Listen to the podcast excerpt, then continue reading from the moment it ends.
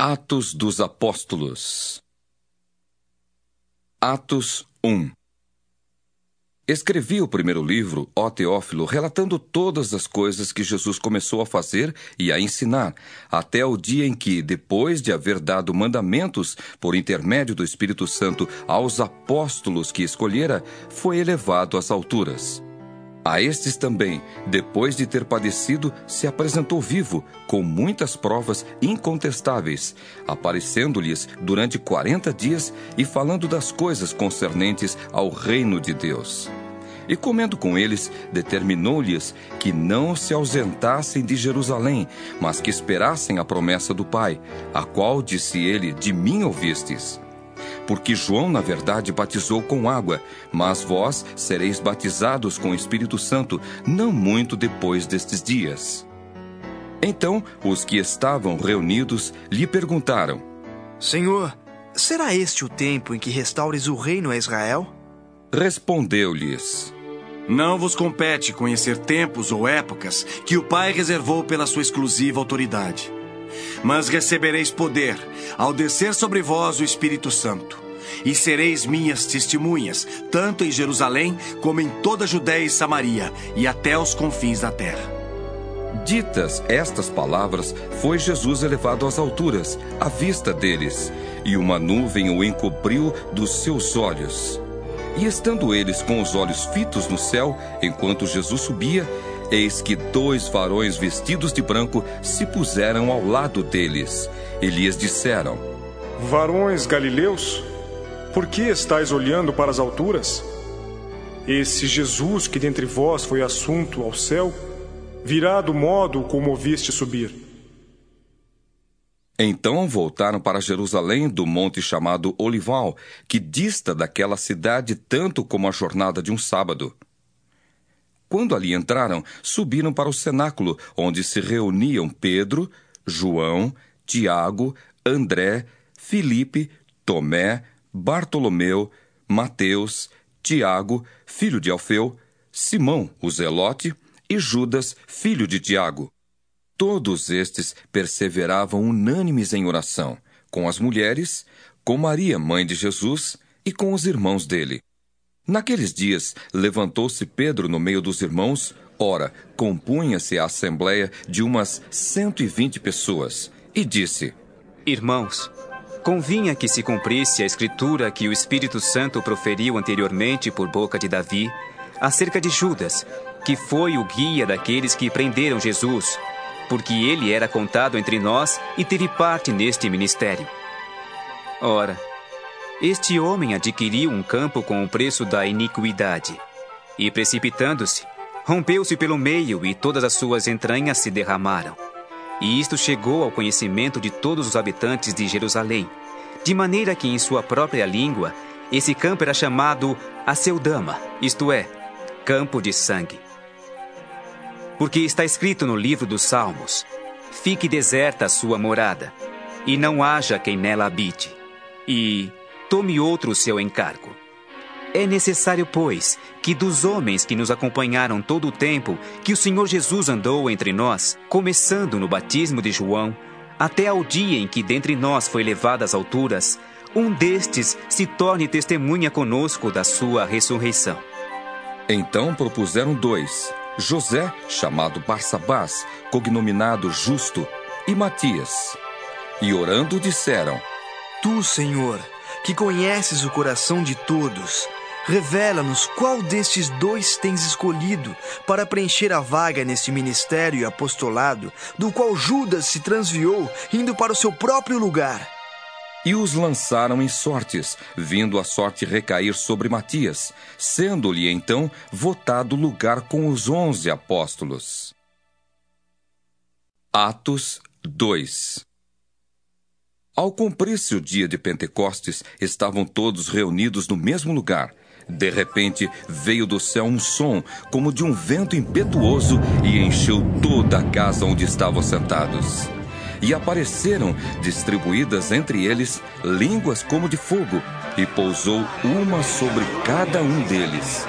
Todos ficaram cheios do Espírito Santo e passaram a falar em outras línguas, segundo o Espírito lhes concedia que falassem.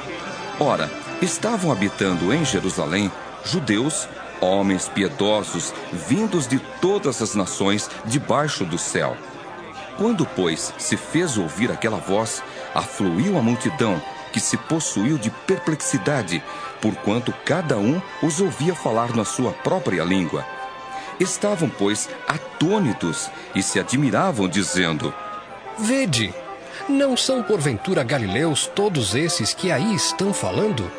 E como os ouvimos falar, cada um em nossa própria língua materna?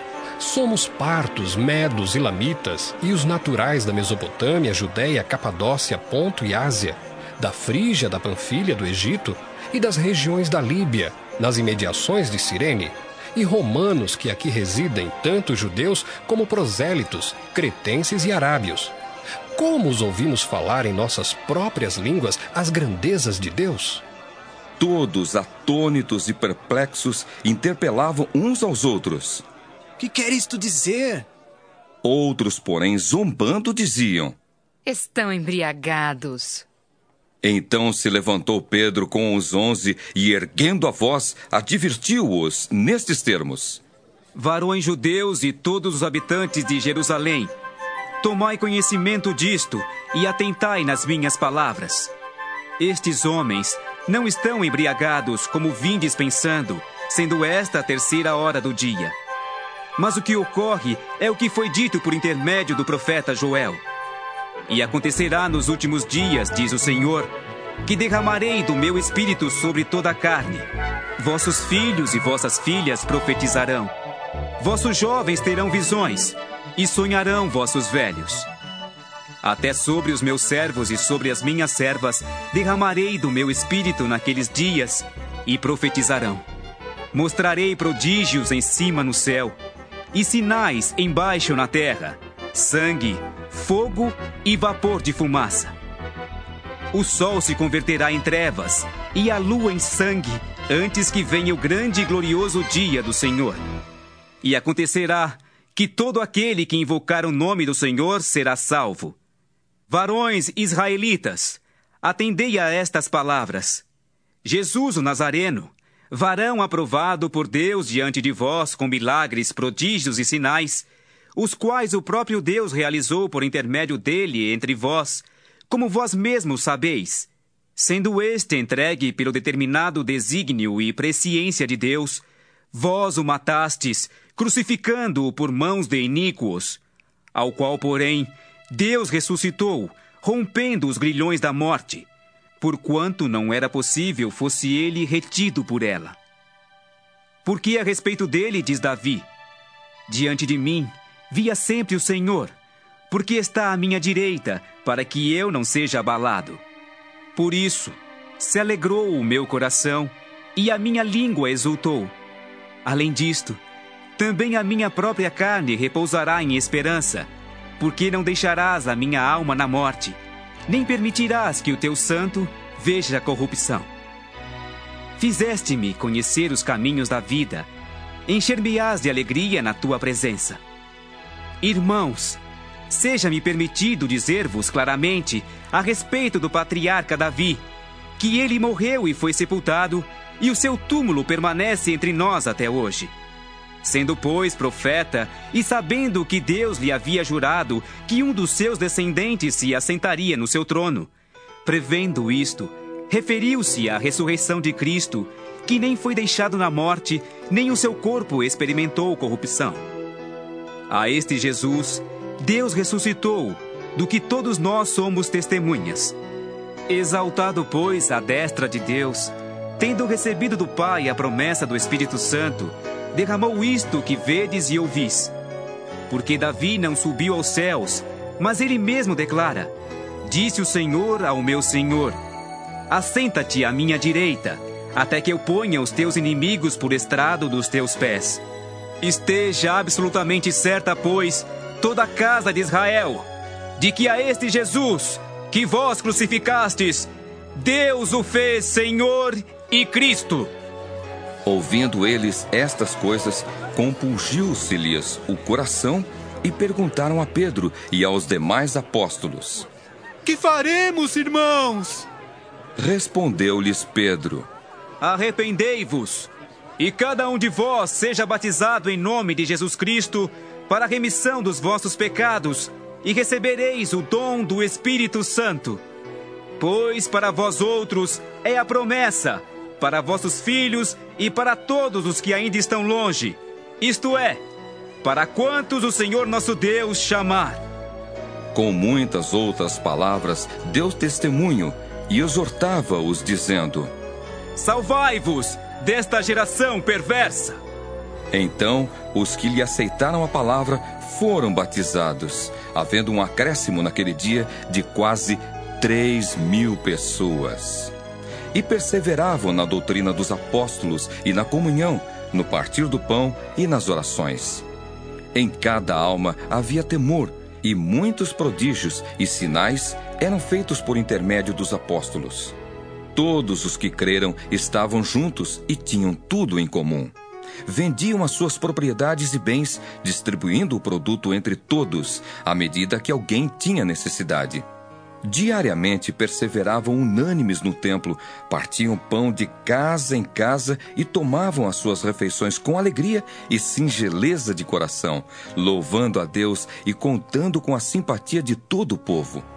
Enquanto isso, acrescentava-lhes o Senhor dia a dia os que iam sendo salvos. Atos 3 Pedro e João subiam ao templo para a oração da hora nona. Era levado um homem coxo de nascença, o qual punham diariamente à porta do templo chamada Formosa, para pedir esmola aos que entravam. Vendo ele a Pedro e João, que iam entrar no templo, implorava que lhe dessem uma esmola. Pedro, fitando-o juntamente com João, disse: Olha para nós. Ele os olhava atentamente, esperando receber alguma coisa. Pedro, porém, lhe disse: Não possuo nem prata nem ouro, mas o que tenho, isso te dou. Em nome de Jesus Cristo Nazareno, anda!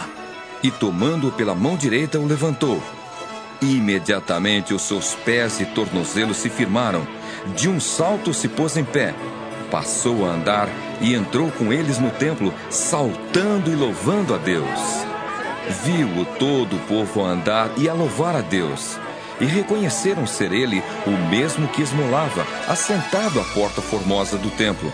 E se encheram de admiração e assombro por isso que lhe acontecera.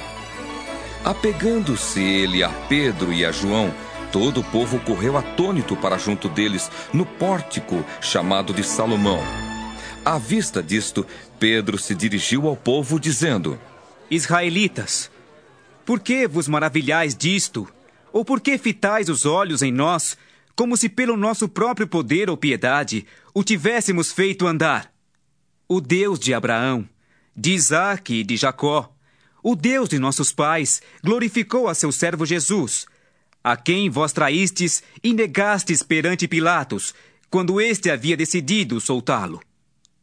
Vós, porém, negastes o santo e o justo, e pedistes que vos concedessem um homicida. Dessarte, matastes o autor da vida, a quem Deus ressuscitou dentre os mortos, do que nós somos testemunhas. Pela fé em o nome de Jesus, é que esse mesmo nome fortaleceu a este homem, que agora vedes e reconheceis. Sim, a fé que vem por meio de Jesus deu a este saúde perfeita na presença de todos vós.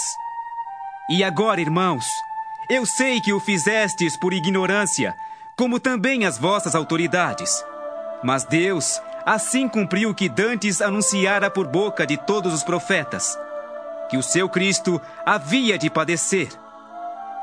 Arrependei-vos, pois, e convertei-vos para serem cancelados os vossos pecados, a fim de que, da presença do Senhor, venham tempos de refrigério, e que envie ele o Cristo, que já vos foi designado, Jesus, ao qual é necessário que o céu receba até os tempos da restauração de todas as coisas, de que Deus falou por boca dos seus santos profetas desde a antiguidade. Disse, na verdade, Moisés: O Senhor Deus vos suscitará dentre vossos irmãos um profeta semelhante a mim a ele ouvireis em tudo quanto vos disser. Acontecerá que toda alma que não ouvir a esse profeta será exterminada do meio do povo. E todos os profetas, a começar com Samuel, assim como todos quantos depois falaram, também anunciaram estes dias. Vós sois os filhos dos profetas e da aliança que Deus estabeleceu com vossos pais, dizendo a Abraão: Na tua descendência serão abençoadas todas as nações da terra. Tendo Deus ressuscitado o seu servo, enviou-o primeiramente a vós outros, para vos abençoar, no sentido de que cada um se aparte das suas perversidades. Atos 4 Falavam eles ainda ao povo quando sobrevieram os sacerdotes, o capitão do templo e os saduceus, ressentidos por ensinarem eles o povo e anunciarem em Jesus a ressurreição dentre os mortos. E os prenderam, recolhendo-os ao cárcere até ao dia seguinte, pois já era tarde. Muitos, porém, dos que ouviram a palavra a aceitaram, subindo o número de homens a quase cinco mil. No dia seguinte, reuniram-se em Jerusalém as autoridades, os anciãos e os escribas, com o sumo sacerdote Anás, Caifás, João, Alexandre e todos os que eram da linhagem do sumo sacerdote.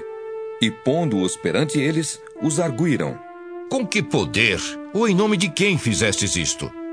Então Pedro, cheio do Espírito Santo, lhes disse: Autoridades do povo e anciãos, Visto que hoje somos interrogados a propósito do benefício feito a um homem enfermo e do modo por que foi curado, tomai conhecimento, vós todos e todo o povo de Israel, de que, em nome de Jesus Cristo, Nazareno, a quem vós crucificastes e a quem Deus ressuscitou dentre os mortos, sim, em seu nome, é que este está curado perante vós.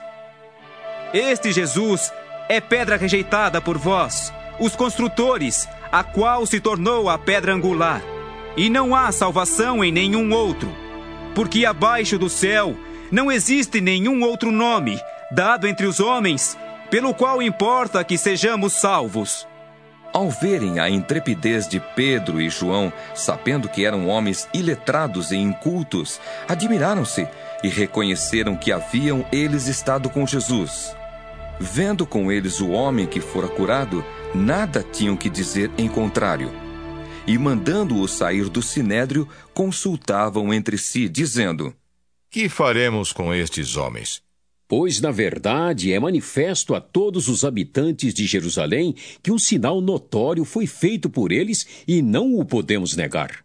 Mas, para que não haja maior divulgação entre o povo, ameacemo-los para não mais falarem neste nome a quem quer que seja. Chamando-os, ordenaram-lhes que absolutamente não falassem, nem ensinassem em o nome de Jesus. Mas Pedro e João lhes responderam: Julgai se é justo diante de Deus, ouvir-vos antes a vós outros do que a Deus. Pois nós não podemos deixar de falar das coisas que vimos e ouvimos. Depois, ameaçando-os mais ainda, os soltaram, não tendo achado como os castigar por causa do povo, porque todos glorificavam a Deus pelo que acontecera. Ora, tinha mais de quarenta anos aquele em quem se operara essa cura milagrosa. Uma vez soltos, procuraram os irmãos e lhes contaram quantas coisas lhes haviam dito os principais sacerdotes e os anciãos.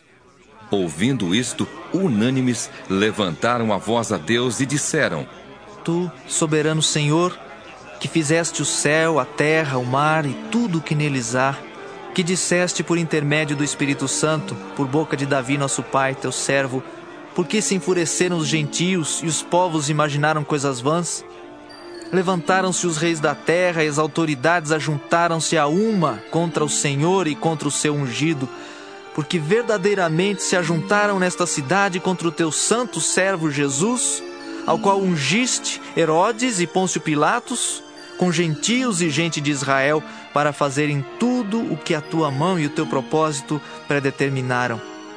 Agora, Senhor, olha para as suas ameaças e concede aos teus servos que anunciem com toda a intrepidez a tua palavra, enquanto estendes a mão para fazer curas, sinais e prodígios por intermédio do nome do teu santo servo Jesus.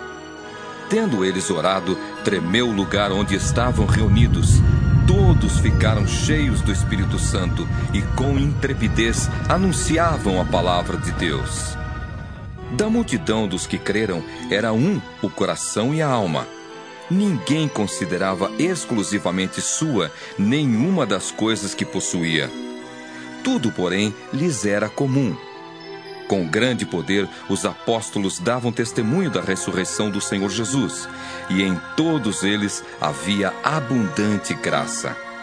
Pois nenhum necessitado havia entre eles, porquanto os que possuíam terras ou casas, vendendo-as, traziam os valores correspondentes e depositavam aos pés dos apóstolos. Então se distribuía a qualquer um à medida que alguém tinha necessidade.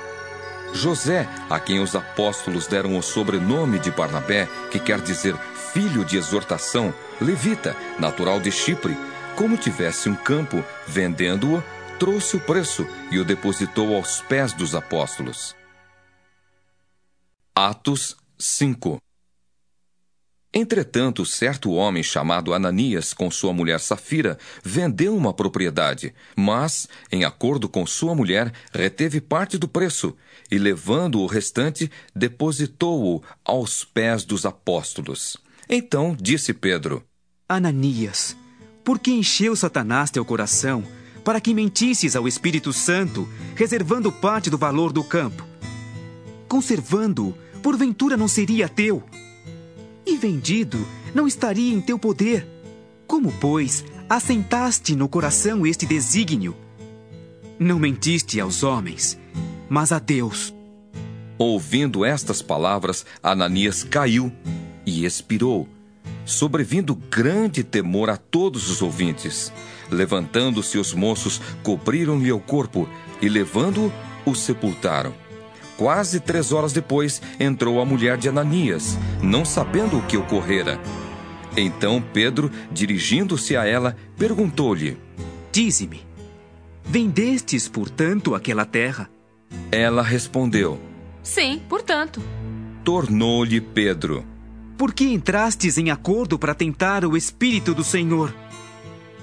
Eis aí à porta os pés dos que sepultaram o teu marido e eles também te levarão.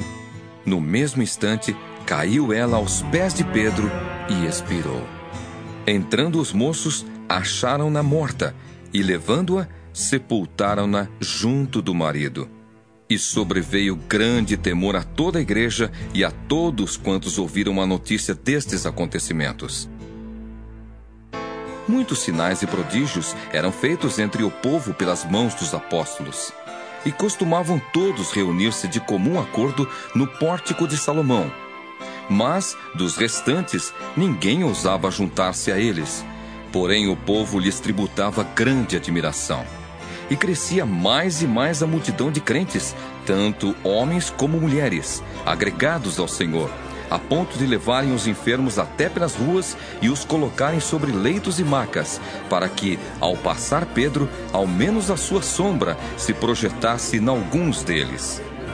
Afluía também muita gente das cidades vizinhas a Jerusalém, levando doentes e atormentados de espíritos imundos, e todos eram curados. Levantando-se, porém, o sumo sacerdote e todos os que estavam com ele, isto é, a seita dos saduceus, tomaram-se de inveja, prenderam os apóstolos e os recolheram à prisão pública.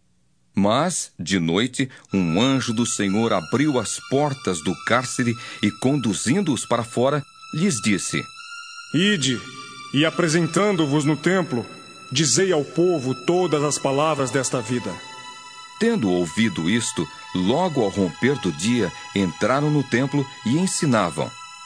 Chegando, porém, o sumo sacerdote e os que com ele estavam, convocaram o sinédrio e todo o senado dos filhos de Israel e mandaram buscá-los no cárcere.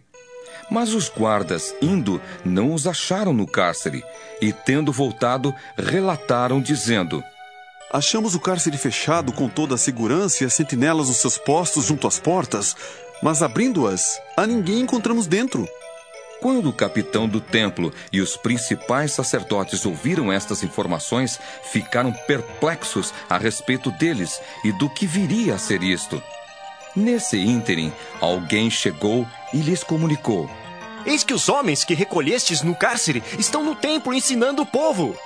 Nisto, indo o capitão e os guardas, os trouxeram sem violência, porque temiam ser apedrejados pelo povo. Trouxeram-nos, apresentando-os ao sinédrio, e o sumo sacerdote interrogou-os, dizendo: Expressamente vos ordenamos que não ensinasseis nesse nome. Contudo, enchestes Jerusalém de vossa doutrina e quereis lançar sobre nós o sangue desse homem. Então Pedro e os demais apóstolos afirmaram: Antes, importa obedecer a Deus do que aos homens.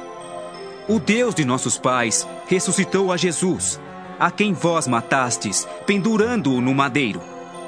Deus, porém, com a sua destra, o exaltou a príncipe salvador, a fim de conceder a Israel o arrependimento e a remissão de pecados. Ora, nós somos testemunhas destes fatos, e bem assim o Espírito Santo, que Deus outorgou aos que lhe obedecem.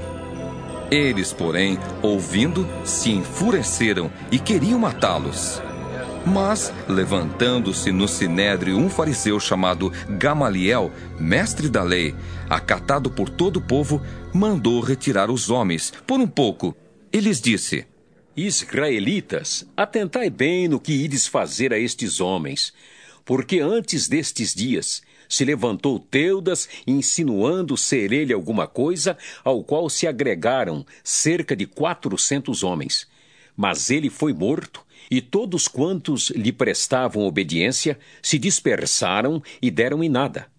Depois desse, levantou-se Judas, o galileu, nos dias do recenseamento, e levou muitos consigo. Também este pereceu, e todos quantos lhe obedeciam foram dispersos. Agora vos digo: dai de mão a estes homens, deixai-os, porque se este conselho ou esta obra vem de homens, perecerá. Mas, se é de Deus, não podereis destruí-los, para que não sejais porventura achados lutando contra Deus. E concordaram com ele. Chamando os apóstolos, açoitaram-nos e, ordenando-lhes que não falassem em o nome de Jesus, os soltaram. E eles se retiraram do sinédrio, regozijando-se por terem sido considerados dignos de sofrer afrontas por esse nome. E todos os dias no templo e de casa em casa não cessavam de ensinar e de pregar Jesus, o Cristo. Atos 6 Ora, naqueles dias, multiplicando-se o número dos discípulos, houve murmuração dos helenistas contra os hebreus, porque as viúvas deles estavam sendo esquecidas na distribuição diária. Então, os doze convocaram a comunidade dos discípulos e disseram: Não é razoável que nós abandonemos a palavra de Deus para servir às mesas. Mas, irmãos, escolhei dentre vós sete homens de boa reputação, cheios do espírito e de sabedoria, aos quais encarregaremos deste serviço. E quanto a nós, nos consagraremos à oração e ao ministério da palavra. O parecer agradou a toda a comunidade e elegeram Estevão, homem cheio de fé e do Espírito Santo, Filipe, Prócoro, Nicanor, Timão, Párminas e Nicolau, prosélito de Antioquia apresentaram-nos perante os apóstolos e estes, orando, lhes impuseram as mãos. Crescia a palavra de Deus, e em Jerusalém se multiplicava o número dos discípulos. Também muitíssimos sacerdotes obedeciam à fé. Estevão, cheio de graça e poder, fazia prodígios e grandes sinais entre o povo Levantaram-se, porém, alguns dos que eram da sinagoga chamada dos libertos, dos sirineus, dos alexandrinos e dos da Cilícia e Ásia, e discutiam com Estevão. E não podiam resistir à sabedoria e ao espírito pelo qual ele falava. Então subornaram homens que dissessem: Temos ouvido este homem proferir blasfêmias contra Moisés e contra Deus. Sublevaram o povo, os anciãos e os escribas, e investindo o arrebataram, levando-o ao sinédrio. Apresentaram testemunhas falsas que depuseram: Ah, este homem não cessa de falar contra o lugar santo e contra a lei. Porque o temos ouvido dizer que esse Jesus, o Nazareno, destruirá este lugar e mudará os costumes que Moisés nos deu.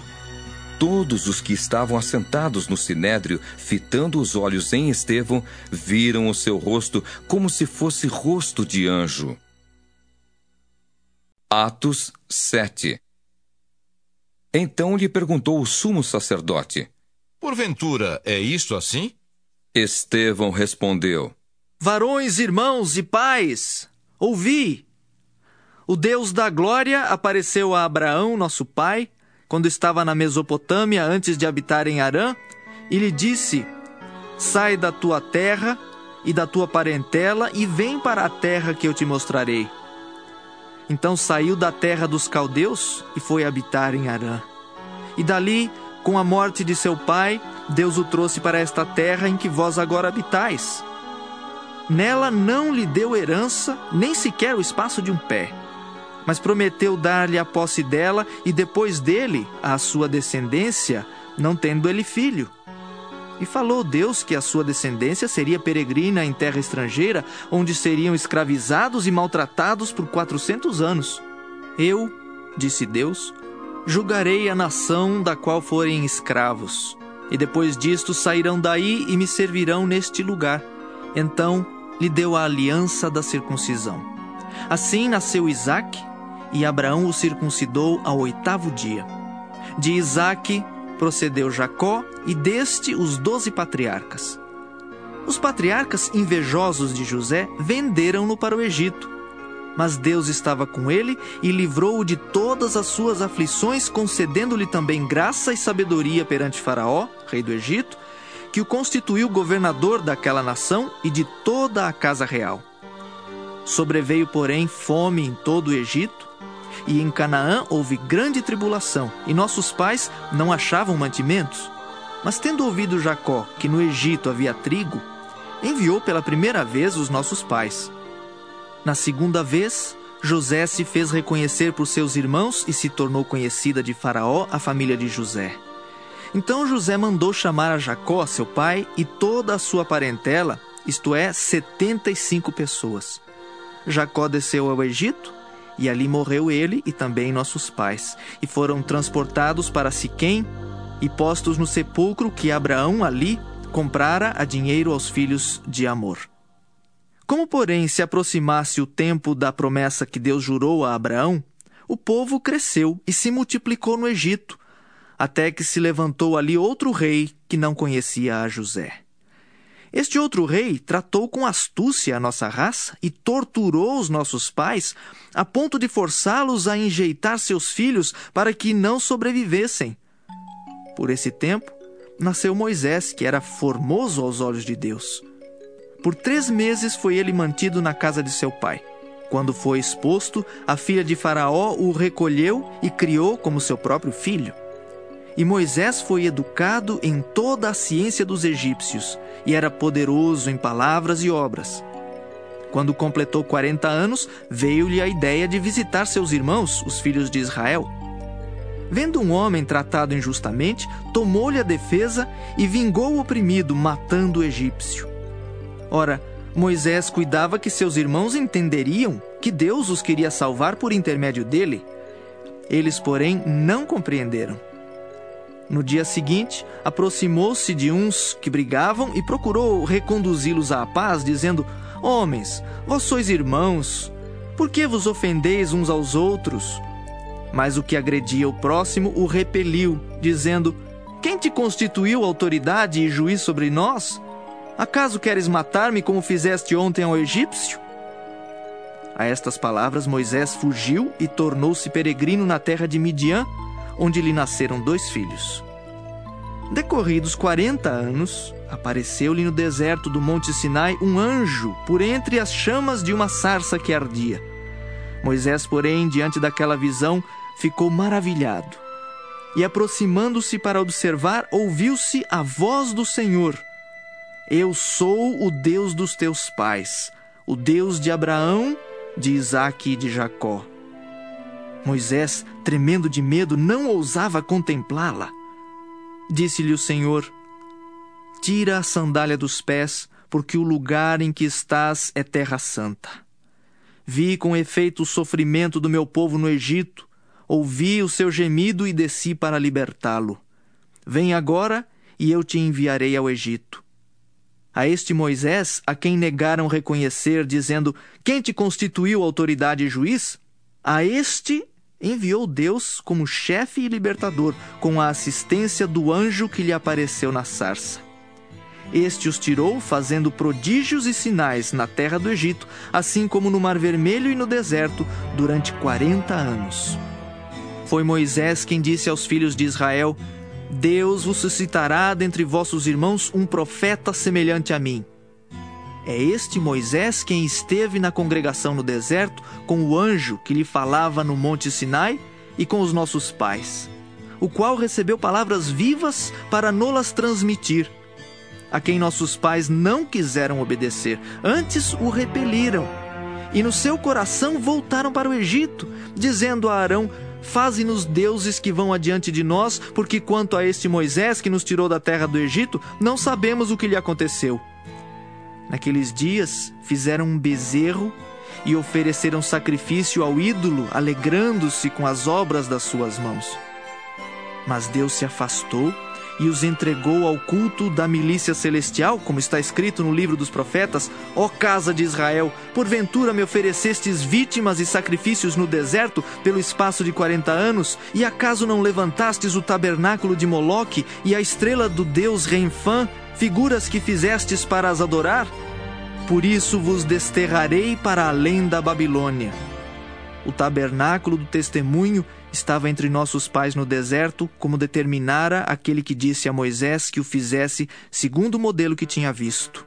O qual também nossos pais, com Josué, tendo-o recebido, o levaram, quando tomaram posse das nações que Deus expulsou da presença deles, até aos dias de Davi. Este achou graça diante de Deus e lhe suplicou a faculdade de prover morada para o Deus de Jacó. Mas foi Salomão quem lhe edificou a casa. Entretanto, não habita o Altíssimo em casas feitas por mãos humanas, como diz o profeta: O céu é o meu trono e a terra o estrado dos meus pés. Que casa me edificareis? diz o Senhor, ou qual é o lugar do meu repouso? Não foi porventura a minha mão que fez todas estas coisas?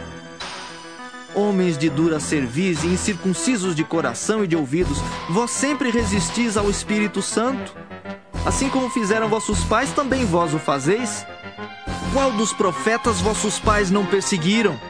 Eles mataram os que anteriormente anunciavam a vinda do justo, do qual vós agora vos tornastes traidores e assassinos, vós que recebestes a lei por ministério de anjos e não aguardastes.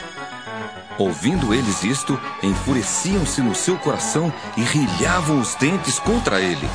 Mas Estevão, cheio do Espírito Santo, fitou os olhos no céu e viu a glória de Deus e Jesus, que estava à sua direita, e disse: Eis que vejo os céus abertos e o Filho do Homem em pé à destra de Deus.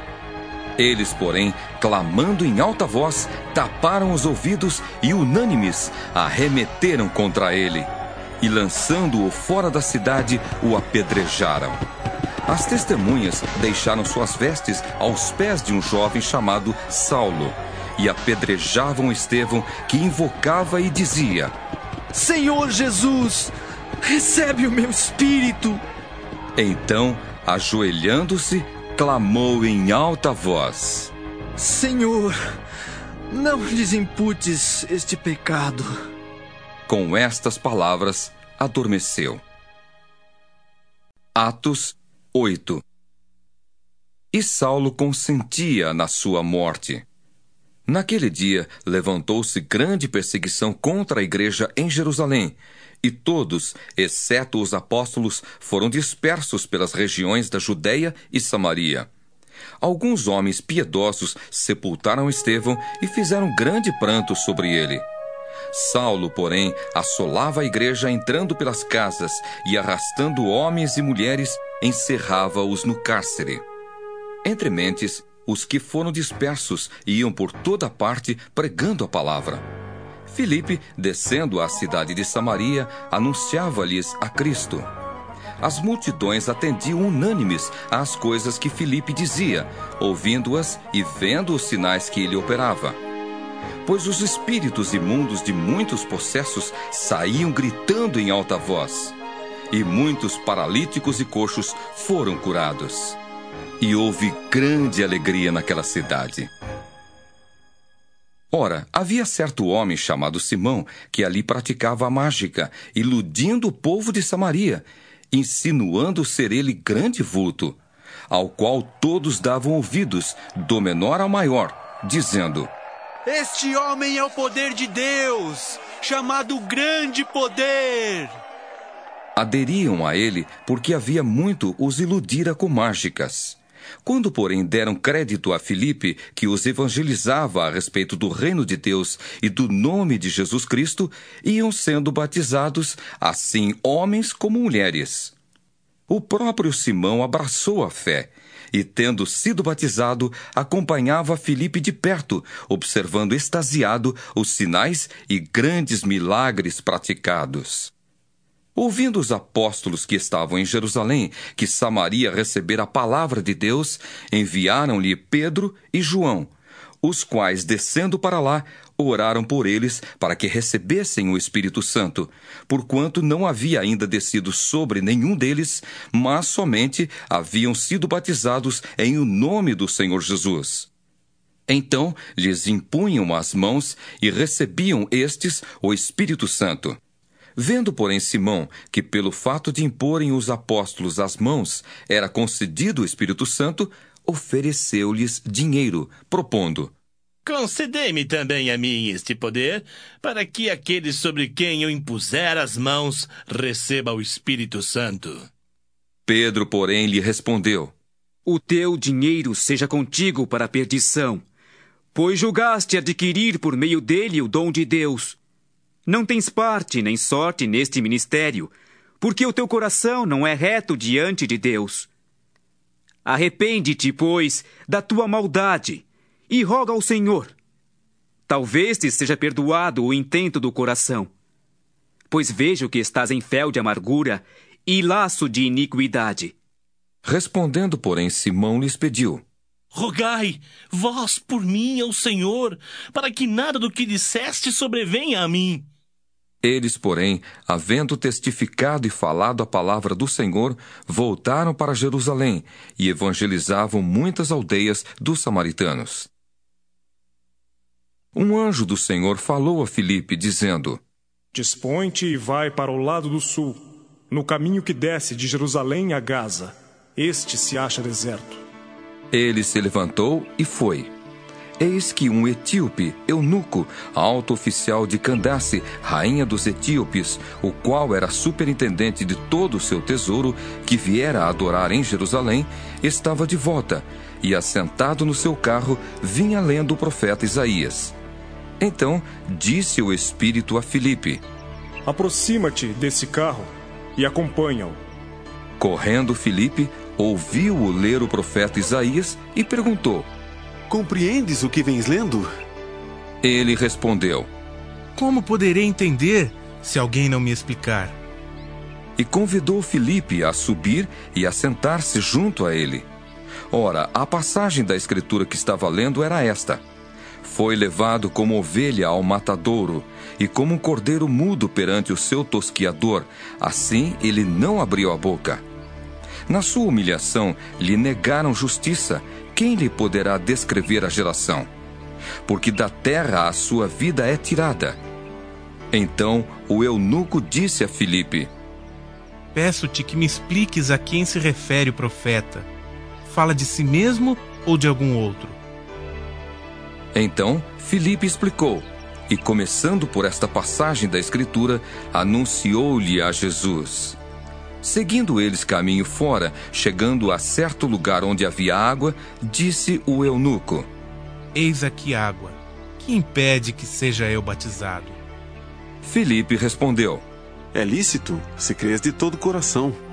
E respondendo ele, disse: Creio que Jesus Cristo é o Filho de Deus. Então mandou parar o carro, ambos desceram à água e Filipe batizou o eunuco. Quando saíram da água, o Espírito do Senhor arrebatou a Filipe, não vendo mais o eunuco. E este foi seguindo seu caminho cheio de júbilo. Mas Filipe veio a achar-se em Azoto, e passando além, evangelizava todas as cidades até chegar a Cesareia. Atos 9 Saulo, respirando ainda ameaças e morte contra os discípulos do Senhor, dirigiu-se ao sumo sacerdote e lhe pediu cartas para as sinagogas de Damasco, a fim de que, caso achasse alguns que eram do caminho, assim homens como mulheres, os levasse presos para Jerusalém. Seguindo ele estrada fora, ao aproximar-se de Damasco, subitamente uma luz do céu brilhou ao seu redor, e caindo por terra, ouviu uma voz que lhe dizia: Saulo, Saulo, por que me persegues? Ele perguntou: Quem és tu, Senhor? E a resposta foi: Eu sou Jesus a quem tu persegues. Mas levanta-te e entra na cidade, onde te dirão o que te convém fazer. Os seus companheiros de viagem pararam emudecidos, ouvindo a voz, não vendo contudo ninguém. Então se levantou Saulo da terra e, abrindo os olhos, nada podia ver e, guiando-o pela mão, levaram-no para Damasco. Esteve três dias sem ver, durante os quais nada comeu nem bebeu. Ora, havia em Damasco um discípulo chamado Ananias. Disse-lhe o Senhor numa visão: Ananias. Ao que respondeu: Eis-me aqui, Senhor. Então o Senhor lhe ordenou: Dispõe-te e vai à rua que se chama Direita e na casa de Judas procura por Saulo, apelidado de Tarso. Pois ele está orando e viu entrar um homem chamado Ananias, e impor-lhe as mãos para que recuperasse a vista. Ananias, porém, respondeu: Senhor, de muitos tenho ouvido a respeito desse homem. Quantos males tem feito aos teus santos em Jerusalém, e para aqui trouxe autorização dos principais sacerdotes para prender a todos os que invocam o teu nome. Mas o Senhor lhe disse: Vai, porque este é para mim um instrumento escolhido para levar o meu nome perante os gentios e reis, bem como perante os filhos de Israel. Pois eu lhe mostrarei quanto lhe importa sofrer pelo meu nome. Então Ananias foi e, entrando na casa, impôs sobre ele as mãos, dizendo: Saulo, irmão, o Senhor me enviou a saber, o próprio Jesus que te apareceu no caminho por onde vinhas, para que recuperes a vista e fiques cheio do Espírito Santo. Imediatamente lhe caíram dos olhos como que umas escamas e tornou a ver. A seguir, levantou-se e foi batizado. E depois de ter se alimentado, sentiu-se fortalecido. Então permaneceu em Damasco alguns dias com os discípulos. E logo pregava nas sinagogas a Jesus, afirmando que este é o Filho de Deus. Ora, todos os que o ouviam estavam atônitos e diziam: Não é este o que exterminava em Jerusalém os que invocavam o nome de Jesus? E para aqui veio precisamente com o fim de os levar amarrados aos principais sacerdotes? Saulo, porém, mais e mais se fortalecia e confundia os judeus que moravam em Damasco, demonstrando que Jesus é o Cristo. Decorridos muitos dias, os judeus deliberaram entre si tirar-lhe a vida. Porém, o plano deles chegou ao conhecimento de Saulo. Dia e noite guardavam também as portas para o matarem. Mas os seus discípulos tomaram-no de noite e, colocando-o num cesto, desceram-no pela muralha. Tendo chegado a Jerusalém, procurou juntar-se com os discípulos. Todos, porém, o temiam, não acreditando que ele fosse discípulo. Mas Barnabé, tomando-o consigo, levou-o aos apóstolos e contou-lhes como ele vira o Senhor no caminho e que este lhe falara, e como em Damasco pregara ousadamente em nome de Jesus. Estava com eles em Jerusalém, entrando e saindo, pregando ousadamente em nome do Senhor. Falava e discutia com os helenistas, mas eles procuravam tirar-lhe a vida. Tendo, porém, isto chegado ao conhecimento dos irmãos, levaram-no até Cesareia e dali o enviaram para Tarso. A igreja, na verdade, tinha paz por toda a Judéia, Galiléia e Samaria, edificando-se e caminhando no temor do Senhor e no conforto do Espírito Santo, crescia em número. Passando Pedro por toda parte, desceu também aos santos que habitavam em Lida. Encontrou ali certo homem chamado Enéias, que havia oito anos jazia de cama, pois era paralítico. Disse-lhe Pedro: Enéias, Jesus Cristo te cura. Levanta-te e arruma o teu leito. Ele imediatamente se levantou. Viram-no todos os habitantes de Lida e Sarona, os quais se converteram ao Senhor. Havia em Jope uma discípula por nome Tabita, nome este que, traduzido, quer dizer Dorcas. Era ela notável pelas boas obras e esmolas que fazia. Ora, aconteceu naqueles dias que ela adoeceu e veio a morrer. E depois de a lavarem, puseram-na no cenáculo. Como Lida era perto de Jope, ouvindo os discípulos que Pedro estava ali, enviaram-lhe dois homens que lhe pedissem: Não demores em vir ter conosco. Pedro atendeu e foi com eles. Tendo chegado, conduziram-no para o cenáculo, e todas as viúvas o cercaram, chorando e mostrando-lhe túnicas e vestidos que Dorcas fizera enquanto estava com elas. Mas Pedro, tendo feito sair a todos, pondo-se de joelhos, orou, e voltando-se para o corpo, disse: Tabita, levanta-te. Ela abriu os olhos e, vendo a Pedro, sentou-se. Ele, dando-lhe a mão, levantou-a e, chamando os santos, especialmente as viúvas, apresentou-a viva. Isto se tornou conhecido por toda Jope, e muitos creram no Senhor. Pedro ficou em Jope muitos dias, em casa de um curtidor chamado Simão.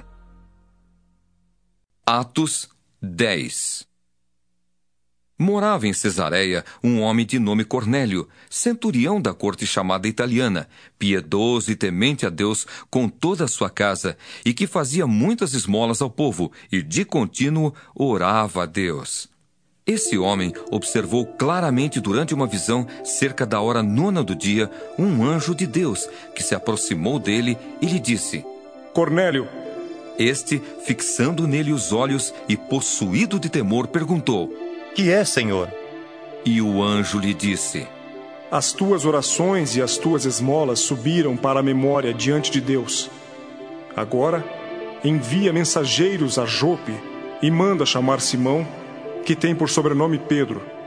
Ele está hospedado com Simão, curtidor, cuja residência está situada à beira-mar.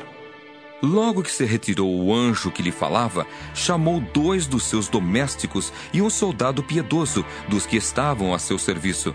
E, havendo-lhes contado tudo, enviou-os a Jope. No dia seguinte, indo eles de caminho e estando já perto da cidade, subiu Pedro ao eirado, por volta da hora sexta, a fim de orar. Estando com fome, quis comer. Mas enquanto lhe preparavam a comida, sobreveio-lhe um êxtase. Então viu o céu aberto e descendo um objeto como se fosse um grande lençol, o qual era baixado à terra pelas quatro pontas, contendo toda sorte de quadrúpedes, répteis da terra e aves do céu. E ouviu-se uma voz que se dirigia a ele: Levanta-te, Pedro. Mata e come. Mas Pedro replicou: De modo nenhum, Senhor, porque jamais comi coisa alguma comum e imunda.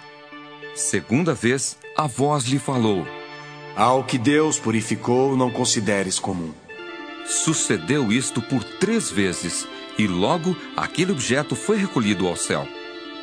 Enquanto Pedro estava perplexo sobre qual seria o significado da visão, eis que os homens enviados da parte de Cornélio, tendo perguntado pela casa de Simão, pararam junto à porta e, chamando, indagavam se estava ali hospedado Simão, por sobrenome Pedro. Enquanto meditava Pedro acerca da visão, disse-lhe o Espírito: Estão aí dois homens que te procuram. Levanta-te, pois desce e vai com eles, nada duvidando, porque eu os enviei. E descendo Pedro para junto dos homens, disse: Aqui me tendes. Sou eu a quem buscais. Aqui viestes. Então disseram: O centurião Cornélio, homem reto e temente a Deus, e tendo bom testemunho de toda a nação judaica, foi instruído por um santo anjo para chamar-te à sua casa e ouvir as tuas palavras. Pedro, pois, convidando-os a entrar, hospedou-os. No dia seguinte, levantou-se e partiu com eles. Também alguns irmãos dos que habitavam em Jope foram em sua companhia. No dia imediato, entrou em Cesareia. Cornélio estava esperando por eles, tendo reunido seus parentes e amigos íntimos. Aconteceu que, indo Pedro a entrar, lhe saiu Cornélio ao encontro e, prostrando-se-lhe aos pés, o adorou. Mas Pedro o levantou, dizendo: Ergue-te, que eu também sou homem. Falando com ele, entrou, encontrando muitos reunidos ali, a quem se dirigiu, dizendo: Vós bem sabeis que é proibido a um judeu ajuntar-se ou mesmo aproximar-se a alguém de outra raça. Mas Deus me demonstrou que a nenhum homem considerasse comum ou imundo. Por isso, uma vez chamado, vim sem vacilar. Pergunto, pois, por que razão me mandastes chamar? Respondeu-lhe Cornélio: Faz hoje quatro dias que, por volta desta hora, estava eu observando em minha casa a hora nona de oração. E eis que se apresentou diante de mim um varão de vestes resplandecentes, e disse: Cornélio, a tua oração foi ouvida, e as tuas esmolas lembradas na presença de Deus. Manda, pois, alguém a Jope a chamar Simão, por sobrenome Pedro. Acha-se este hospedado em casa de Simão, curtidor, à beira-mar. Portanto, sem demora, mandei chamar-te, e fizesse bem em vir. Agora, pois, estamos todos aqui, na presença de Deus, prontos para ouvir tudo o que te foi ordenado da parte do Senhor. Então falou Pedro, dizendo: Reconheço por verdade que Deus não faz acepção de pessoas. Pelo contrário, em qualquer nação, aquele que o teme e faz o que é justo lhe é aceitável. Esta é a palavra que Deus enviou aos filhos de Israel, anunciando-lhes o evangelho da paz por meio de Jesus Cristo. Este é o Senhor de todos. Vós conheceis a palavra que se divulgou por toda a Judéia, tendo começado desde a Galiléia, depois do batismo que João pregou, como Deus ungiu a Jesus de Nazaré com o Espírito Santo e com poder, o qual andou por toda parte fazendo bem e curando a todos os oprimidos do diabo, porque Deus era com ele. E nós somos testemunhas de tudo o que ele fez na terra dos judeus e em Jerusalém, ao qual também tiraram a vida, pendurando-o no madeiro. A este ressuscitou Deus no terceiro dia e concedeu que fosse manifesto, não a todo o povo, mas às testemunhas que foram anteriormente escolhidas por Deus, isto é, a nós que comemos e bebemos com ele, depois que ressurgiu dentre os mortos e nos mandou pregar ao povo e testificar que ele é quem foi constituído por Deus, juiz de vivos e de mortos. Dele todos os profetas dão testemunho de que, por meio de seu nome, todo aquele que nele crê recebe remissão de pecados. Ainda Pedro falava estas coisas quando caiu o Espírito Santo sobre todos os que ouviam a palavra. E os fiéis, que eram da circuncisão, que vieram com Pedro, admiraram-se, porque também sobre os gentios foi derramado o dom do Espírito Santo, pois os ouviam falando em línguas e engrandecendo a Deus. Então perguntou Pedro: Porventura pode alguém recusar a água para que não sejam batizados estes que, assim como nós, receberam o Espírito Santo? E ordenou que fossem batizados em nome de Jesus Cristo. Então lhe pediram que permanecesse com eles por alguns dias. Atos 11 Chegou ao conhecimento dos apóstolos e dos irmãos que estavam na Judéia que também os gentios haviam recebido a palavra de Deus. Quando Pedro subiu a Jerusalém, os que eram da circuncisão o arguíram, dizendo: Entraste em casa de homens incircuncisos e comeste com eles. Então Pedro passou a fazer-lhes uma exposição por ordem, dizendo: Eu estava na cidade de Jope orando, e num êxtase tive uma visão em que observei descer um objeto como se fosse um grande lençol, baixado do céu pelas quatro pontas e vindo até perto de mim. E fitando para dentro dele os olhos, vi quadrúpedes da terra feras, répteis e aves do céu. Ouvi também uma voz que me dizia: Levanta-te, Pedro, mata e come. Ao que eu respondi: De modo nenhum, Senhor, porque jamais entrou em minha boca qualquer coisa comum ou imunda. Segunda vez, falou a voz do céu: Ao que Deus purificou, não consideres comum. Isto sucedeu por três vezes, e de novo tudo se recolheu para o céu. E eis que, na mesma hora, pararam junto da casa em que estávamos três homens enviados de Cesareia para se encontrarem comigo. Então, o Espírito me disse que eu fosse com eles sem hesitar. Foram comigo também estes seis irmãos, e entramos na casa daquele homem. E ele nos contou como vira o anjo em pé em sua casa, e que lhe dissera: Envia a Jope e manda chamar Simão, por sobrenome Pedro, o qual te dirá palavras mediante as quais serás salvo, tu e toda a tua casa. Quando, porém, comecei a falar, caiu o Espírito Santo sobre eles, como também sobre nós no princípio. Então me lembrei da palavra do Senhor quando disse: João, na verdade, batizou com água, mas vós sereis batizados com o Espírito Santo. Pois se Deus lhes concedeu o mesmo dom que a nós nos outorgou quando cremos no Senhor Jesus, quem era eu para que pudesse resistir a Deus? E ouvindo eles estas coisas, apaziguaram-se e glorificaram a Deus, dizendo: Logo, também aos gentios foi por Deus concedido o arrependimento para a vida. Então, os que foram dispersos por causa da tribulação que sobreveio a Estevão se espalharam até a Finícia, Chipre e Antioquia, não anunciando a ninguém a palavra, senão somente aos judeus. Alguns deles, porém, que eram de Chipre e de Cirene e que foram até Antioquia, falavam também aos gregos, anunciando-lhes o evangelho do Senhor Jesus. A mão do Senhor estava com eles, e muitos, crendo, se converteram ao Senhor. A notícia a respeito deles chegou aos ouvidos da igreja que estava em Jerusalém, e enviaram Barnabé até Antioquia. Tendo ele chegado e vendo a graça de Deus, alegrou-se e exortava a todos a que, com firmeza de coração, permanecessem no Senhor. Porque era homem bom, cheio do Espírito Santo e de fé e muita gente se uniu ao Senhor. E partiu Barnabé para Tarso à procura de Saulo. Tendo-o encontrado, levou-o para Antioquia. E por todo um ano se reuniram naquela igreja e ensinaram numerosa multidão.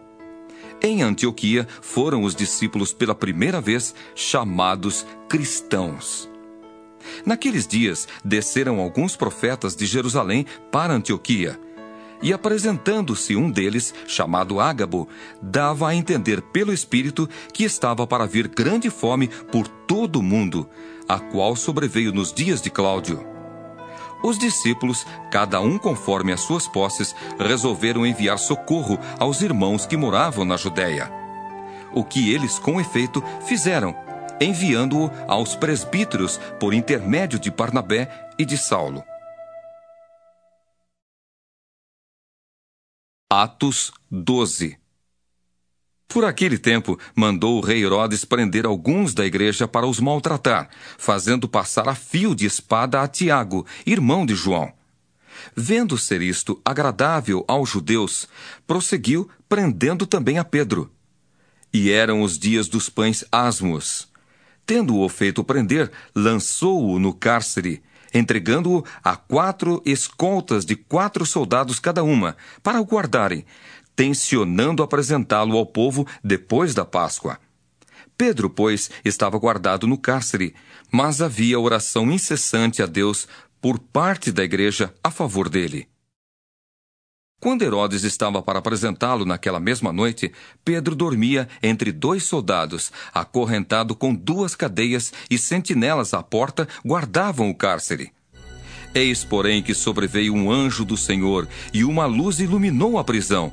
E tocando ele o lado de Pedro, o despertou, dizendo: Levanta-te depressa. Então as cadeias caíram-lhe das mãos. Disse-lhe o anjo: Singe-te e calça as sandálias. E ele assim o fez. Disse-lhe mais: Põe a capa e segue-me. Então, saindo, o seguia, não sabendo que era real o que se fazia por meio do anjo. Parecia-lhe antes uma visão.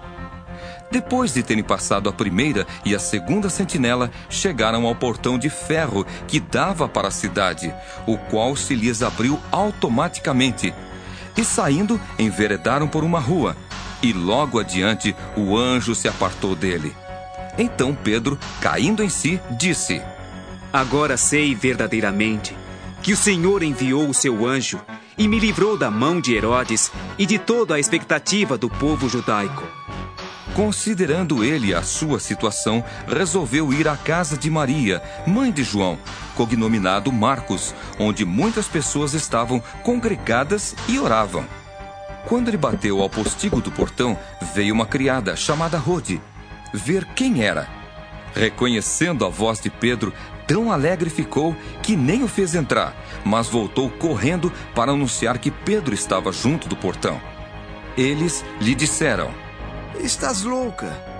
Ela, porém, persistia em afirmar que assim era. Então disseram: É o seu anjo. Entretanto, Pedro continuava batendo.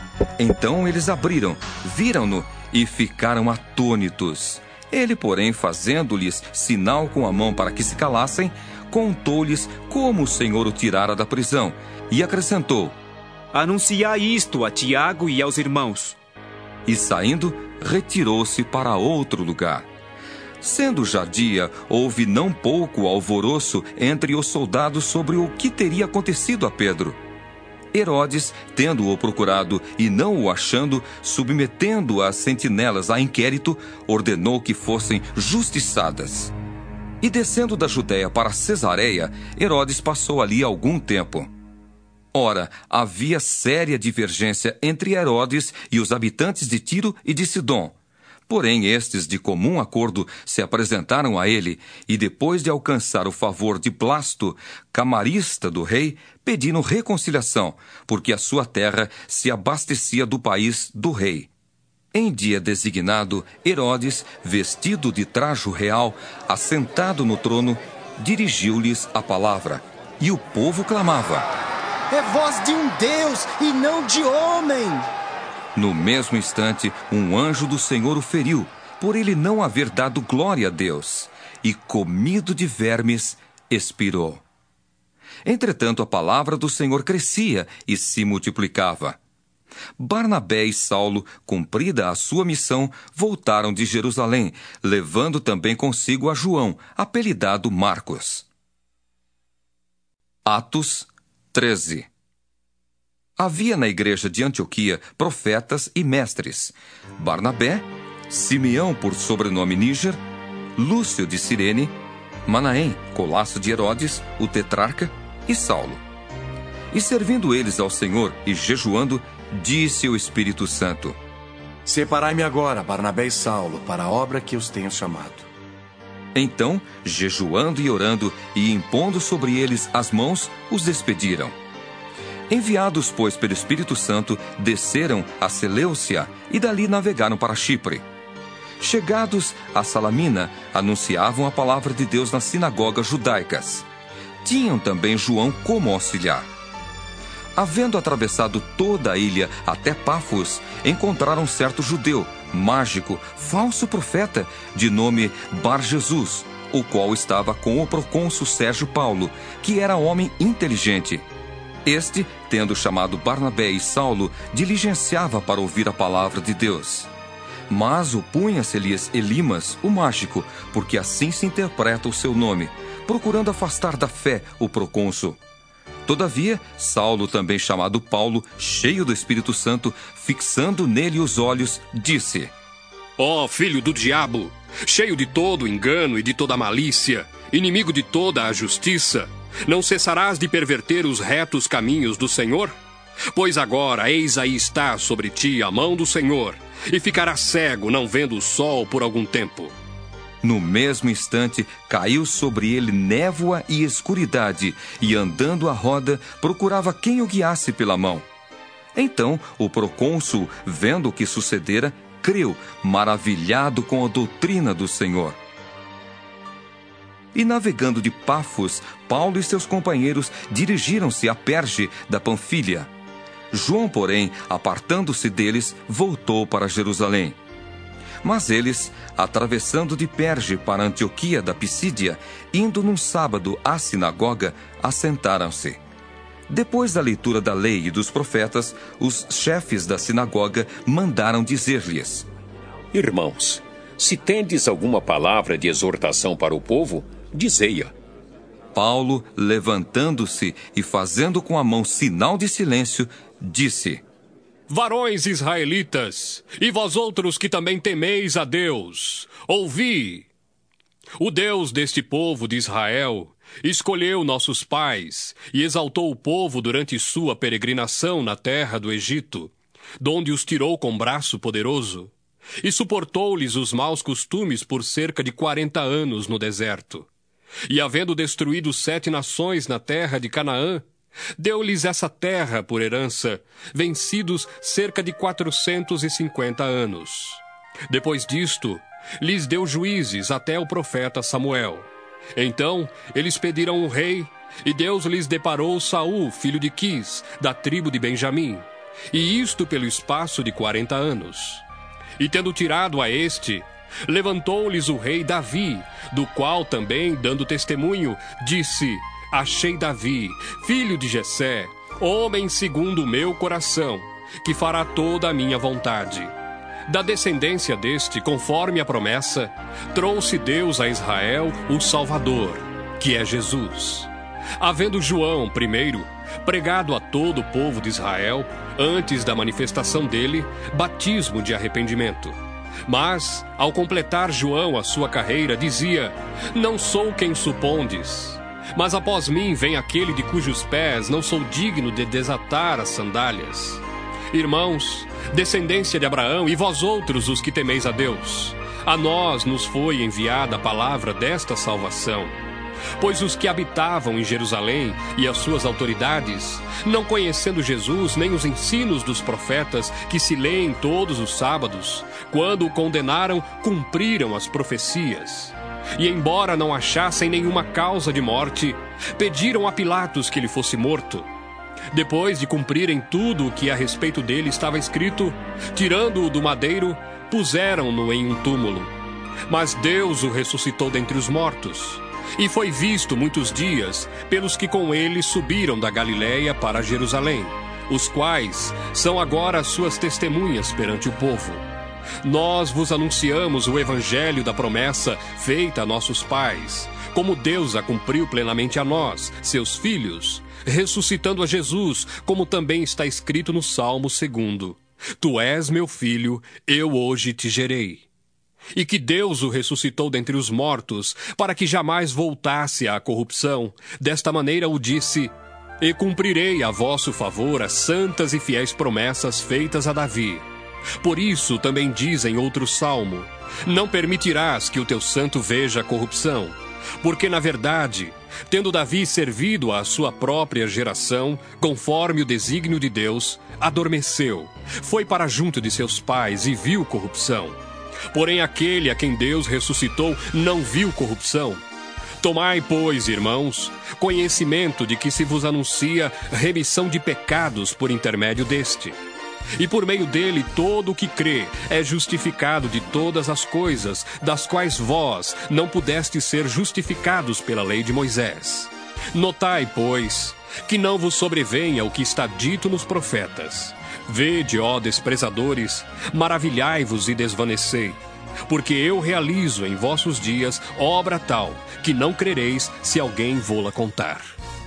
Ao saírem eles, rogaram-lhes que, no sábado seguinte, lhes falassem estas mesmas palavras. Despedida a sinagoga, muitos dos judeus e dos prosélitos piedosos seguiram Paulo e Barnabé. E estes, falando-lhes, os persuadiam a perseverar na graça de Deus.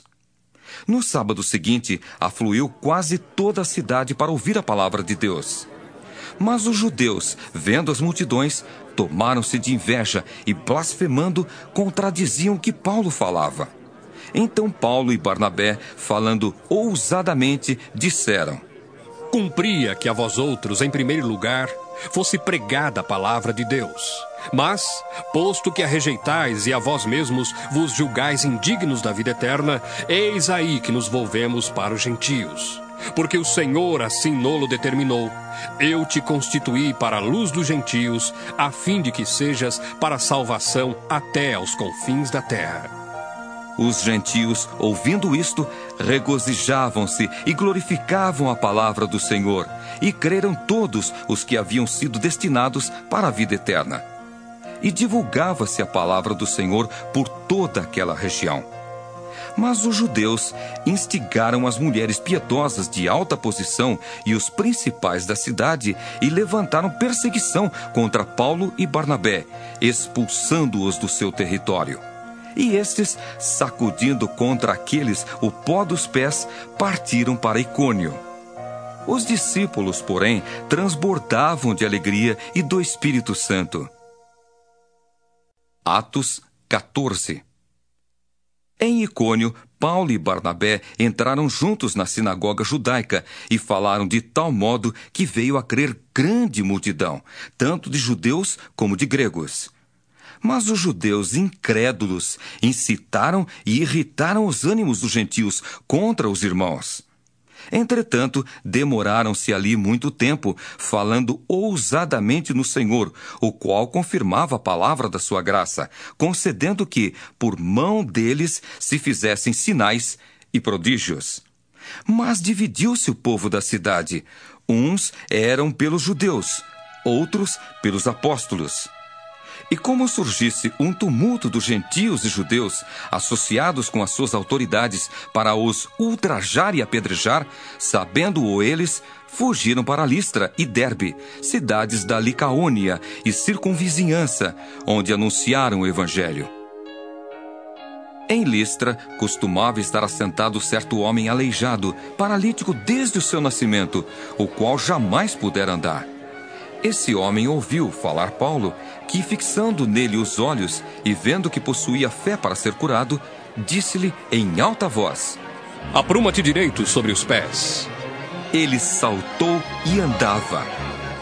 Quando as multidões viram o que Paulo fizera, gritaram em língua licaônica, dizendo: Os deuses em forma de homens baixaram até nós. A Barnabé chamavam Júpiter e a Paulo Mercúrio, porque era este o principal portador da palavra. O sacerdote de Júpiter, cujo templo estava em frente da cidade, trazendo para junto das portas touros e grinaldas, queria sacrificar juntamente com as multidões. Porém, ouvindo isto, os apóstolos Barnabé e Paulo, rasgando as suas vestes, saltaram para o meio da multidão, clamando: Senhores, por que fazeis isto? Nós também somos homens como vós, sujeitos aos mesmos sentimentos. E vos anunciamos o Evangelho para que destas coisas vãs vos convertais ao Deus vivo, que fez o céu, a terra, o mar e tudo o que há neles. O qual, nas gerações passadas, permitiu que todos os povos andassem nos seus próprios caminhos. Contudo, não se deixou ficar sem testemunho de si mesmo, fazendo o bem, dando-vos do céu chuvas e estações frutíferas, enchendo o vosso coração de fartura e de alegria. Dizendo isto, foi ainda com dificuldade que impediram as multidões de lhes oferecerem sacrifícios. Sobrevieram, porém, judeus de Antioquia e Icônio, e instigando as multidões e apedrejando a Paulo, arrastaram-no para fora da cidade, dando-o por morto. Rodeando-o, porém, os discípulos, levantou-se e entrou na cidade. No dia seguinte, partiu com Barnabé para Derbe.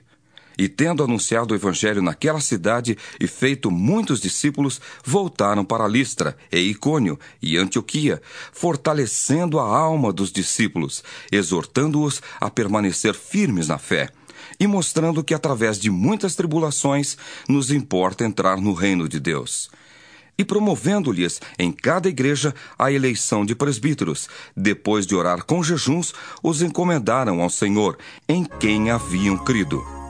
Atravessando a Psídia, dirigiram-se a Panfilha. E tendo anunciado a palavra em Perge, desceram a Atália e dali navegaram para Antioquia, onde tinham sido recomendados à graça de Deus para a obra que haviam já cumprido. Ali chegados, reunida a igreja, relataram quantas coisas fizera Deus com eles e como abrira aos gentios a porta da fé.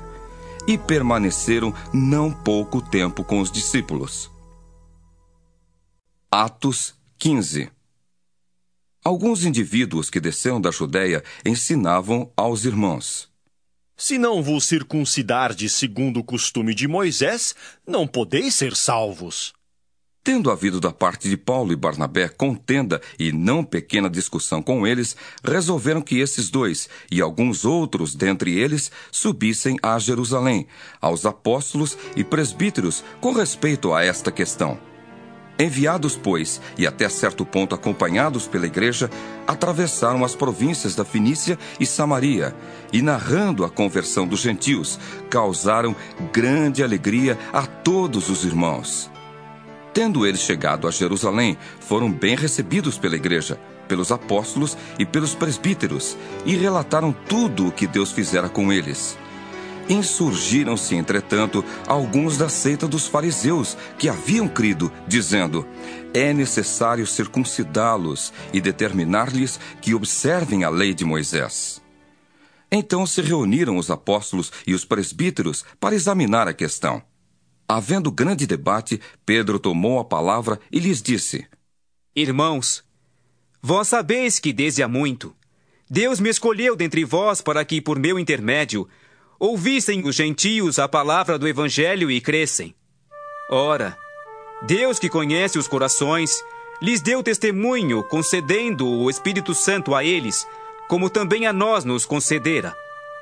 E não estabeleceu distinção alguma entre nós e eles, purificando-lhes pela fé o coração. Agora, pois, por que tentais a Deus, pondo sobre a cerviz dos discípulos um jugo que nem nossos pais puderam suportar, nem nós?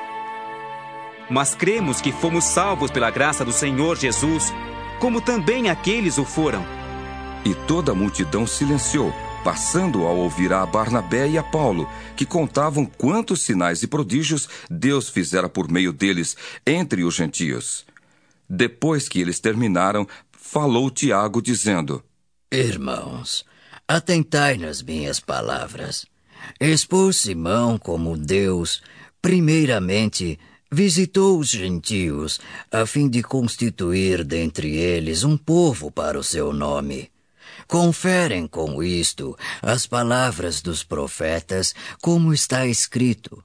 Cumpridas estas coisas, voltarei e reedificarei o tabernáculo caído de Davi, e levantando-o de suas ruínas, restaurá-lo-ei, para que os demais homens busquem o Senhor, e também todos os gentios sobre os quais tem sido invocado o meu nome, diz o Senhor, que faz estas coisas conhecidas desde séculos. Pelo que, julgo eu, não devemos perturbar aqueles que, dentre os gentios, se convertem a Deus, mas escrever-lhes que se abstenham das contaminações dos ídolos, bem como das relações sexuais ilícitas, da carne de animais sufocados e do sangue porque Moisés tem em cada cidade, desde tempos antigos, os que o pregam nas sinagogas, onde é lido todos os sábados. Então pareceu bem aos apóstolos e aos presbíteros com toda a igreja, tendo elegido homens dentre eles, enviá-los juntamente com Paulo e Barnabé a Antioquia. Foram Judas, chamado Barzabás, e Silas, homens notáveis entre os irmãos, escrevendo por mão deles. Os irmãos, tanto os apóstolos como os presbíteros, aos irmãos de entre os gentios em Antioquia, Síria e Cilícia, saudações.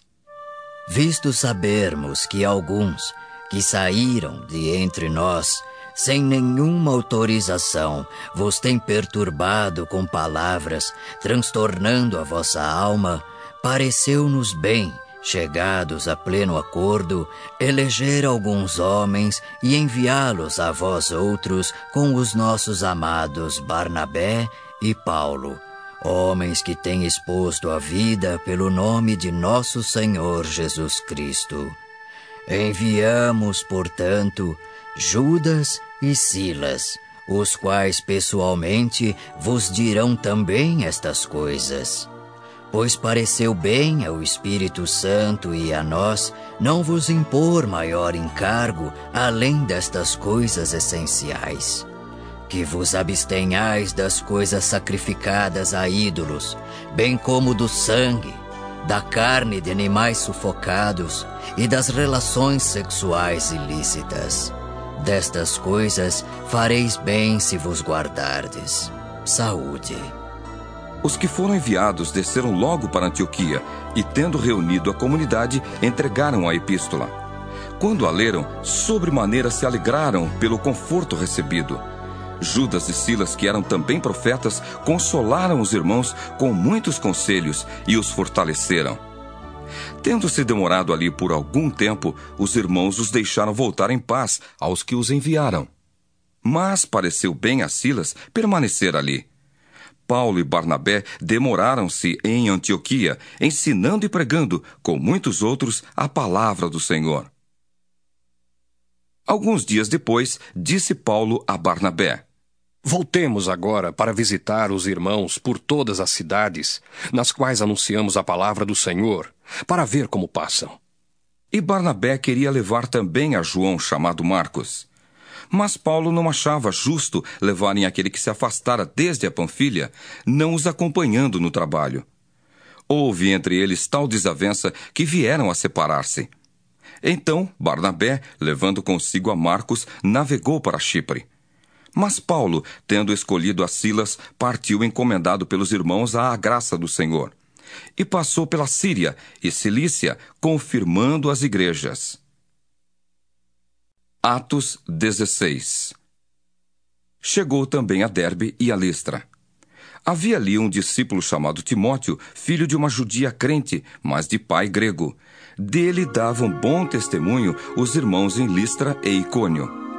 Quis Paulo que ele fosse em sua companhia, e por isso circuncidou-o por causa dos judeus daqueles lugares, pois todos sabiam que seu pai era grego. Ao passar pelas cidades, entregavam aos irmãos para que as observassem, as decisões tomadas pelos apóstolos e presbíteros de Jerusalém. Assim, as igrejas eram fortalecidas na fé e dia a dia aumentavam em número. E percorrendo a região frígio-gálata, tendo sido impedidos pelo Espírito Santo de pregar a palavra na Ásia, defrontando Mísia, tentavam ir para Bitínia, mas o Espírito de Jesus não o permitiu e, tendo contornado Mísia, desceram a Troade. À noite sobreveio a Paulo uma visão, na qual um varão macedônio estava em pé e lhe rogava, dizendo: Passa a Macedônia e ajuda-nos. Assim que teve a visão, imediatamente procuramos partir para aquele destino, concluindo que Deus nos havia chamado para lhes anunciar o Evangelho. Tendo, pois, navegado de Troade, seguimos em direitura a Samotrácia, no dia seguinte a Neápolis, e dali a Filipos, cidade da Macedônia, primeira do distrito e colônia. Nesta cidade permanecemos alguns dias. No sábado saímos da cidade para junto do rio, onde nos pareceu haver um lugar de oração. E assentando-nos, falamos às mulheres que para ali tinham concorrido. Certa mulher chamada Lídia, da cidade de Tiatira, vendedora de púrpura, temente a Deus, nos escutava. O Senhor lhe abriu o coração para atender às coisas que Paulo dizia. Depois de ser batizada, ela e toda a sua casa nos rogou, dizendo: Se julgais que eu sou fiel ao Senhor, entrai em minha casa e aí ficai. E nos constrangeu a isso. Aconteceu que, indo nós para o lugar de oração, nos saiu ao encontro uma jovem possessa de espírito adivinhador, a qual, adivinhando, dava grande lucro aos seus senhores. Seguindo a Paulo e a nós, clamava, dizendo: Estes homens são servos do Deus Altíssimo e vos anunciam o caminho da salvação. Isto se repetia por muitos dias. Então Paulo, já indignado, voltando-se, disse ao Espírito: Em nome de Jesus Cristo, eu te mando, retira-te dela. E ele, na mesma hora, saiu. Vendo os seus senhores que se lhes desfizera a esperança do lucro, agarrando em Paulo e Silas, os arrastaram para a praça, à presença das autoridades. E levando-os aos pretores, disseram: Estes homens, sendo judeus, perturbam a nossa cidade propagando costumes que não podemos receber nem praticar porque somos romanos. Levantou-se a multidão unida contra eles, e os pretores, rasgando-lhes as vestes, mandaram açoitá-los com varas. E depois de lhes darem muitos açoites, os lançaram no cárcere, ordenando ao carcereiro que os guardasse com toda a segurança. Este, recebendo tal ordem, levou-os para o cárcere interior e lhes prendeu os pés no tronco por volta da meia-noite, Paulo e Silas oravam e cantavam louvores a Deus, e os demais companheiros de prisão escutavam. De repente, sobreveio tamanho terremoto que sacudiu os alicerces da prisão. Abriram-se todas as portas e soltaram-se as cadeias de todos. O carcereiro despertou do sono e, vendo abertas as portas do cárcere, puxando da espada, ia suicidar-se, supondo que os presos tivessem fugido. Mas Paulo bradou em alta voz: Não te faças nenhum mal, que todos aqui estamos. Então o carcereiro, tendo pedido uma luz, entrou precipitadamente e, trêmulo, prostrou-se diante de Paulo e Silas. Depois, trazendo-os para fora, disse: Senhores, que devo fazer para que seja salvo? Responderam-lhe: Crê no Senhor Jesus, e serás salvo tu e tua casa. E lhe pregaram a palavra de Deus e a todos os de sua casa. Naquela mesma hora da noite, cuidando deles, lavou-lhes os vergões dos açoites. A seguir, foi ele batizado e todos os seus. Então, levando-os para sua própria casa, lhes pôs à mesa. E com todos os seus manifestava grande alegria por terem crido em Deus. Quando amanheceu, os pretores enviaram oficiais de justiça com a seguinte ordem: Põe aqueles homens em liberdade. Então o carcereiro comunicou a Paulo estas palavras: Os pretores ordenaram que fosseis postos em liberdade. Agora, pois, saí e ide em paz. Paulo, porém, lhes replicou: Sem ter havido processo formal contra nós, nos açoitaram publicamente e nos recolheram ao cárcere, sendo nós cidadãos romanos. Querem agora, às ocultas, lançar-nos fora? Ah, não será assim. Pelo contrário, venham eles e pessoalmente nos ponham em liberdade. Os oficiais de justiça comunicaram isso aos pretores, e estes ficaram possuídos de temor quando souberam que se tratava de cidadãos romanos. Então foram ter com eles e lhes pediram desculpas, e relaxando-lhes a prisão, rogaram que se retirassem da cidade. Tendo-se retirado do cárcere, dirigiram-se para a casa de Lídia, e vendo os irmãos, os confortaram. Então partiram. Atos 17 Tendo passado por Anfípolis e Apolônia, chegaram a Tessalônica, onde havia uma sinagoga de judeus. Paulo, segundo seu costume, foi procurá-los e, por três sábados, arrazoou com eles acerca das Escrituras, expondo e demonstrando ter sido necessário que o Cristo padecesse e ressurgisse dentre os mortos. E este, dizia ele, é o Cristo, Jesus, que eu vos anuncio. Alguns deles foram persuadidos e unidos a Paulo e Silas, bem como numerosa multidão de gregos piedosos e muitas distintas mulheres. Os judeus, porém, movidos de inveja, trazendo consigo alguns homens maus dentre a malandragem, ajuntando a turba, alvoroçaram a cidade e, assaltando a casa de Jason, procuravam trazê-los para o meio do povo. Porém, não os encontrando, arrastaram Jason e alguns irmãos perante as autoridades, clamando: Estes que têm transtornado o mundo chegaram também aqui, os quais Jason hospedou Todos estes procedem contra os decretos de César, afirmando ser Jesus outro rei. Tanto a multidão como as autoridades ficaram agitadas ao ouvirem estas palavras. Contudo, soltaram Jason e os mais, após terem recebido deles a fiança estipulada. E logo durante a noite, os irmãos enviaram Paulo e Silas para Bereia. Ali chegados, dirigiram-se à sinagoga dos judeus. Ora, estes de Bereia eram mais nobres que os de Tessalônica, pois receberam a palavra com toda a avidez, examinando as Escrituras todos os dias para ver se as coisas eram de fato assim. Com isso, muitos deles creram, mulheres gregas de alta posição e não poucos homens. Mas, logo que os judeus de Tessalônica souberam que a palavra de Deus era anunciada por Paulo também em Bereia, foram lá excitar e perturbar o povo.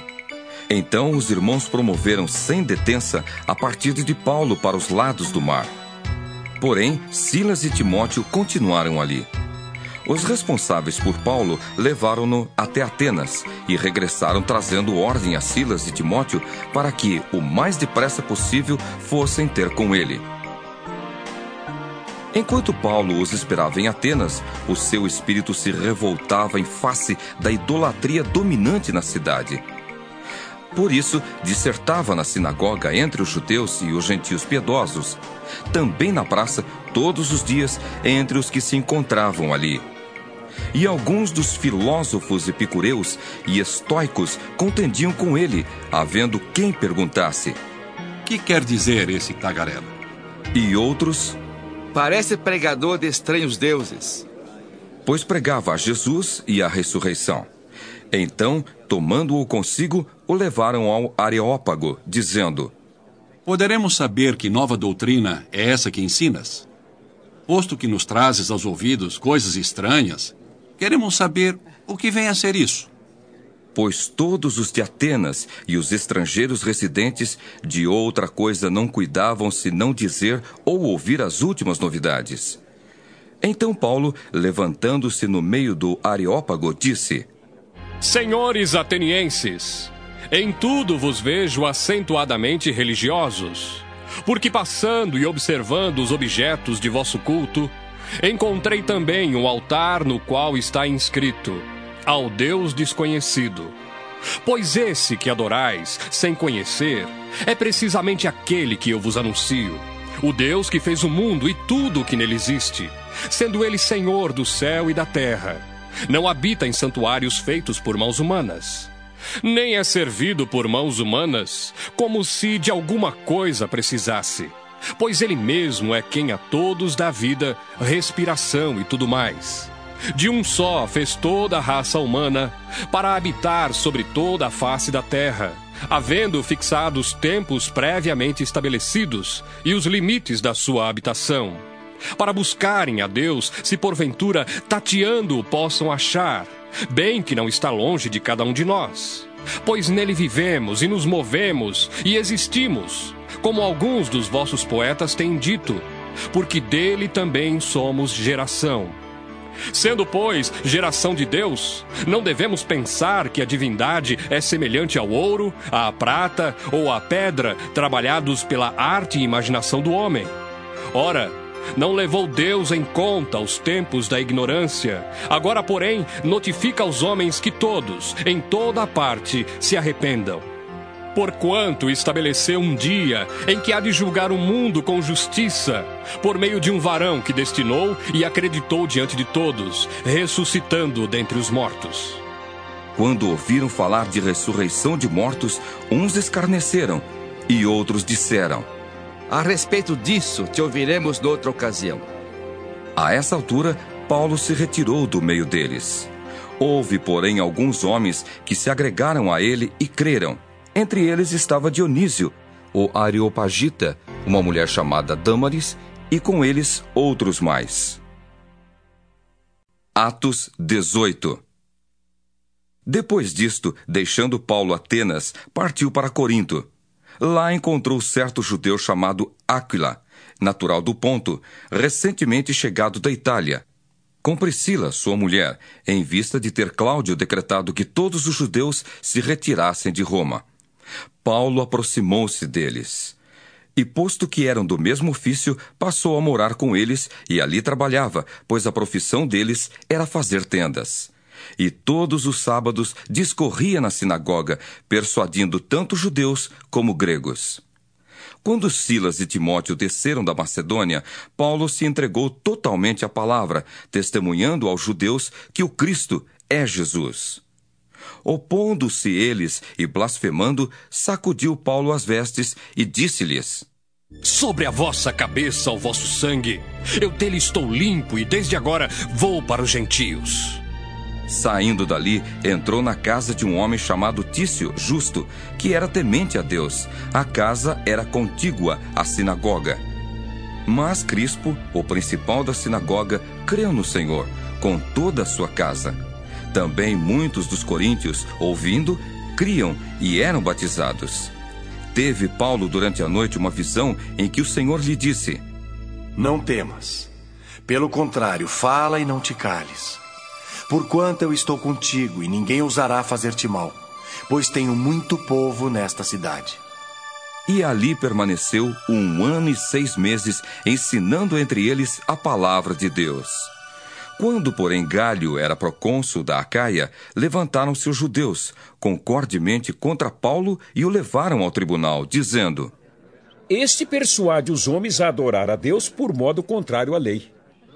Ia Paulo falar quando Galho declarou aos judeus: Se fosse com efeito alguma injustiça ou crime da maior gravidade, ó judeus, de razão seria atender-vos. Mas, se é questão de palavra, de nomes e da vossa lei, tratai disso vós mesmos. Eu não quero ser juiz dessas coisas. E os expulsou do tribunal. Então Todos agarraram Sóstenes, o principal da sinagoga, e o espancavam diante do tribunal. Galho, todavia, não se incomodava com estas coisas. Mas Paulo, havendo permanecido ali ainda muitos dias, por fim, despedindo-se dos irmãos, navegou para a Síria, levando em sua companhia Priscila e Áquila, depois de ter raspado a cabeça em Sencreia, porque tomara voto. Chegados a Éfeso, deixou-os ali. Ele, porém, entrando na sinagoga, pregava aos judeus. Rogando-lhe eles que permanecesse ali mais algum tempo, não acedeu. Mas, despedindo-se, disse: Se Deus quiser, voltarei para vós outros. E embarcando, partiu de Éfeso. Chegando a Cesareia, desembarcou, subindo a Jerusalém e, tendo saudado a igreja, desceu para Antioquia. Havendo passado ali algum tempo, saiu atravessando sucessivamente a região da Galácia e Frígia, confirmando todos os discípulos. Nesse meio tempo, chegou a Éfeso um judeu, natural de Alexandria, chamado Apolo, homem eloquente e poderoso nas Escrituras. Era ele instruído no caminho do Senhor e, sendo fervoroso de espírito, falava e ensinava com precisão a respeito de Jesus, conhecendo apenas o batismo de João. Ele, pois, começou a falar ousadamente na sinagoga. Ouvindo-o, porém, Priscila e Áquila tomaram-no consigo e, com mais exatidão, lhe expuseram o caminho de Deus. Querendo ele percorrer a Acaia, animaram-no os irmãos e escreveram aos discípulos para o receberem. Tendo chegado, auxiliou muito aqueles que, mediante a graça, haviam crido. porque com grande poder convencia publicamente os judeus, provando por meio das Escrituras que o Cristo é Jesus. Atos 19 Aconteceu que, estando Apolo em Corinto, Paulo, tendo passado pelas regiões mais altas, chegou a Éfeso e, achando ali alguns discípulos, perguntou-lhes: Recebestes, porventura, o Espírito Santo quando crestes? Ao que lhe responderam: Pelo contrário, nem mesmo ouvimos que existe o Espírito Santo. Então Paulo perguntou: Em que, pois, fostes batizados? Responderam: No batismo de João. Disse-lhes Paulo: João realizou batismo de arrependimento, dizendo ao povo que cresce naquele que vinha depois dele, a saber, em Jesus. Eles, tendo ouvido isto, foram batizados em o nome do Senhor Jesus. E impondo-lhes Paulo as mãos, veio sobre eles o Espírito Santo, e tanto falavam em línguas como profetizavam. Eram, ao todo, uns doze homens. Durante três meses, Paulo frequentou a sinagoga, onde falava ousadamente, dissertando e persuadindo com respeito ao reino de Deus. Visto que alguns deles se mostravam empedernidos e descrentes, falando mal do caminho diante da multidão, Paulo, apartando-se deles, separou os discípulos, passando a discorrer diariamente na escola de Tirano. Durou isto por espaço de dois anos, dando ensejo a que todos os habitantes da Ásia ouvissem a palavra do Senhor, tanto judeus como gregos. E Deus, pelas mãos de Paulo, fazia milagres extraordinários, a ponto de levarem aos enfermos lenços e aventais do seu uso pessoal, diante dos quais as enfermidades fugiam das suas vítimas, e os espíritos malignos se retiravam. E alguns judeus, exorcistas ambulantes, tentaram invocar o nome do Senhor Jesus sobre possessos de espíritos malignos, dizendo: Esconjuro-vos por Jesus, a quem Paulo prega! Os que faziam isto eram sete filhos de um judeu chamado Seva, sumo sacerdote. Mas o espírito maligno lhes respondeu: Conheço a Jesus e sei quem é Paulo, mas vós, quem sois? E o possesso do espírito maligno saltou sobre eles, subjugando a todos, e de tal modo prevaleceu contra eles que, desnudos e feridos, fugiram daquela casa. Chegou este fato ao conhecimento de todos, assim judeus como gregos, habitantes de Éfeso. Veio temor sobre todos eles e o nome do Senhor Jesus era engrandecido. Muitos dos que creram vieram confessando e denunciando publicamente as suas próprias obras. Também muitos dos que haviam praticado artes mágicas, reunindo os seus livros, os queimaram diante de todos. Calculados os seus preços, achou-se que montavam a 50 mil denários. Assim, a palavra do Senhor crescia e prevalecia poderosamente. Cumpridas estas coisas, Paulo resolveu, no seu espírito, ir a Jerusalém, passando pela Macedônia e Acaia, considerando: Depois de haver estado ali, importa-me ver também Roma. Tendo enviado à Macedônia dois daqueles que lhe ministravam, Timóteo e Erasto, permaneceu algum tempo na Ásia. Por esse tempo houve grande alvoroço acerca do caminho pois um ourives chamado Demétrio, que fazia de prata nichos de Diana e que dava muito lucro aos artífices, convocando-os juntamente com outros da mesma profissão, disse-lhes: Senhores, sabeis que deste ofício vem a nossa prosperidade, e estáis vendo e ouvindo que não só em Éfeso, mas em quase toda a Ásia, este Paulo tem persuadido e desencaminhado muita gente afirmando não serem deuses os que são feitos por mãos humanas. Não somente há o perigo de a nossa profissão cair em descrédito, como também o de o próprio templo da grande deusa Diana ser estimado em nada e ser mesmo destruída a majestade daquela que toda a Ásia e o mundo adoram. Ouvindo isto, encheram-se de furor e clamavam: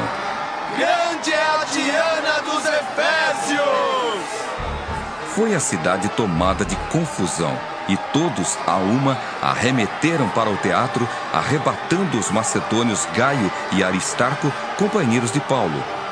Querendo este apresentar-se ao povo, não lhe permitiram os discípulos. Também as iarcas, que eram amigos de Paulo, mandaram rogar-lhe que não se arriscasse indo ao teatro.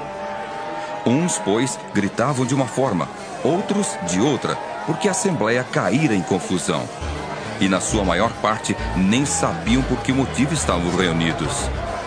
Então tiraram Alexandre dentre a multidão, impelindo-o os judeus para a frente. Este, acenando com a mão, queria falar ao povo. Quando, porém, reconheceram que ele era judeu, todos, a uma voz, gritaram por espaço de quase duas horas. Grande é a Diana dos Efésios! O escrivão da cidade, tendo apaziguado o povo, disse: Senhores Efésios, quem porventura não sabe que a cidade de Éfeso é a guardiã do templo da grande Diana e da imagem que caiu de Júpiter? Ora, não podendo isto ser contraditado, convém que vos mantenhais calmos e nada façais precipitadamente porque estes homens que aqui trouxestes não são sacrílegos, nem blasfemam contra nossa deusa. Portanto, se Demétrio e os artífices que o acompanham têm alguma queixa contra alguém, há audiências e procônsules que se acusem uns aos outros. Mas se alguma outra coisa pleiteais, será decidida em assembleia regular porque também corremos perigo de que por hoje sejamos acusados de sedição, não havendo motivo algum que possamos alegar para justificar este ajuntamento. E havendo dito isto, dissolveu a assembleia.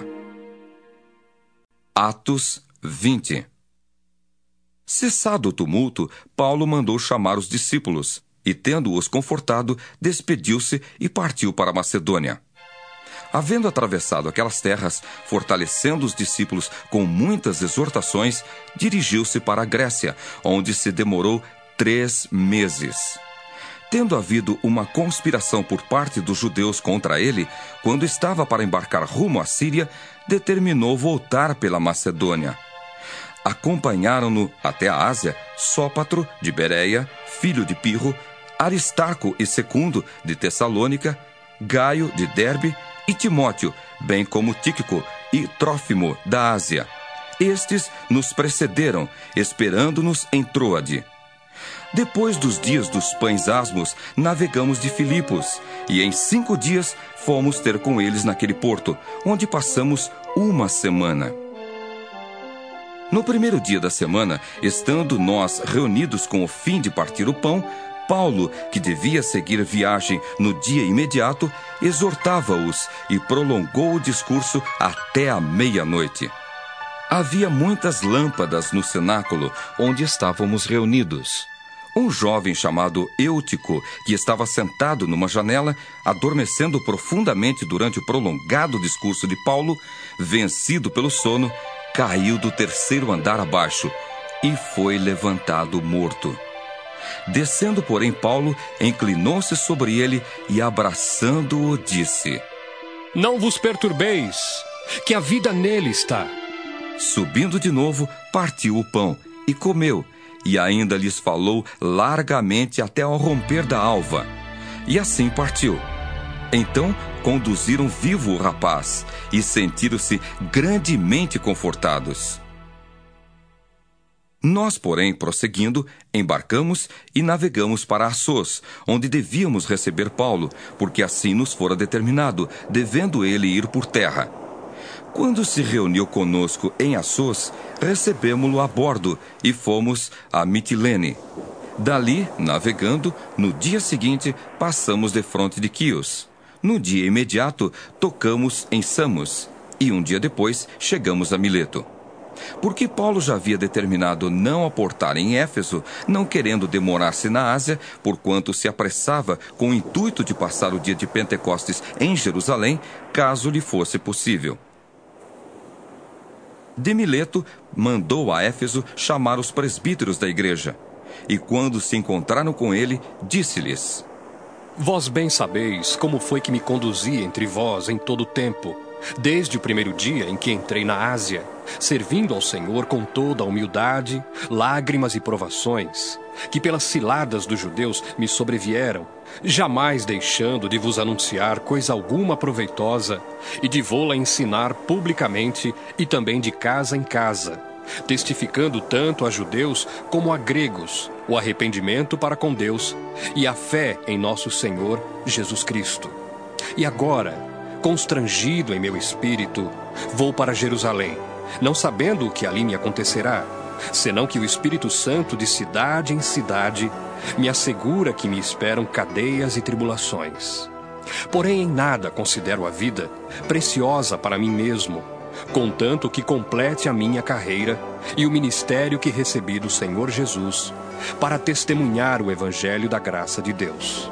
Agora, eu sei que todos vós, em cujo meio passei pregando o reino, não vereis mais o meu rosto. Portanto, eu vos protesto, no dia de hoje, que estou limpo do sangue de todos, porque jamais deixei de vos anunciar todo o desígnio de Deus. Atendei por vós e por todo o rebanho sobre o qual o Espírito Santo vos constituiu bispos, para pastoreardes a igreja de Deus, a qual ele comprou com o seu próprio sangue. Eu sei que depois da minha partida, entre vós penetrarão lobos vorazes que não pouparão rebanho e que dentre vós mesmos se levantarão homens falando coisas pervertidas para arrastar os discípulos atrás deles. Portanto, vigiai, lembrando-vos de que por três anos, noite e dia, não cessei de admoestar com lágrimas a cada um. Agora, pois, encomendo-vos ao Senhor e à palavra da sua graça, que tem poder para vos edificar e dar herança entre todos os que são santificados. De ninguém cobicei prata, nem ouro, nem vestes. Vós mesmos sabeis que estas mãos serviram para o que me era necessário, a mim e aos que estavam comigo. Tenho-vos mostrado em tudo que, trabalhando assim, é mister socorrer os necessitados e recordar as palavras do próprio Senhor Jesus. Mas bem-aventurado é dar que receber. Tendo dito estas coisas, ajoelhando-se, orou com todos eles. Então houve grande pranto entre todos, e abraçando afetuosamente a Paulo, o beijavam, entristecidos especialmente pela palavra que ele dissera, que não mais veriam o seu rosto. E acompanharam-no até ao navio. Atos 21 Depois de nos apartarmos, fizemos-nos à vela e correndo em direitura chegamos a Cós. No dia seguinte, a Rhodes e dali a Pátara. Achando o navio que ia para a Fenícia, embarcamos nele, seguindo viagem. Quando Chipre já estava à vista, deixando-o à esquerda, navegamos para a Síria e chegamos a Tiro, pois o navio devia ser descarregado ali. Encontrando os discípulos, permanecemos lá durante sete dias e eles, movidos pelo Espírito, recomendavam a Paulo que não fosse a Jerusalém. Passados aqueles dias, tendo-nos retirado, prosseguimos viagem, acompanhados por todos, cada um com sua mulher e filhos, até fora da cidade. Ajoelhados na praia, oramos. E despedindo-nos uns dos outros, então embarcamos, e eles voltaram para casa. Quanto a nós, Concluindo a viagem de Tiro, chegamos a Ptolemaida, onde saudamos os irmãos, passando um dia com eles. No dia seguinte partimos e fomos para Cesareia, e entrando na casa de Filipe, o evangelista, que era um dos sete, ficamos com ele. Tinha este quatro filhas donzelas que profetizavam.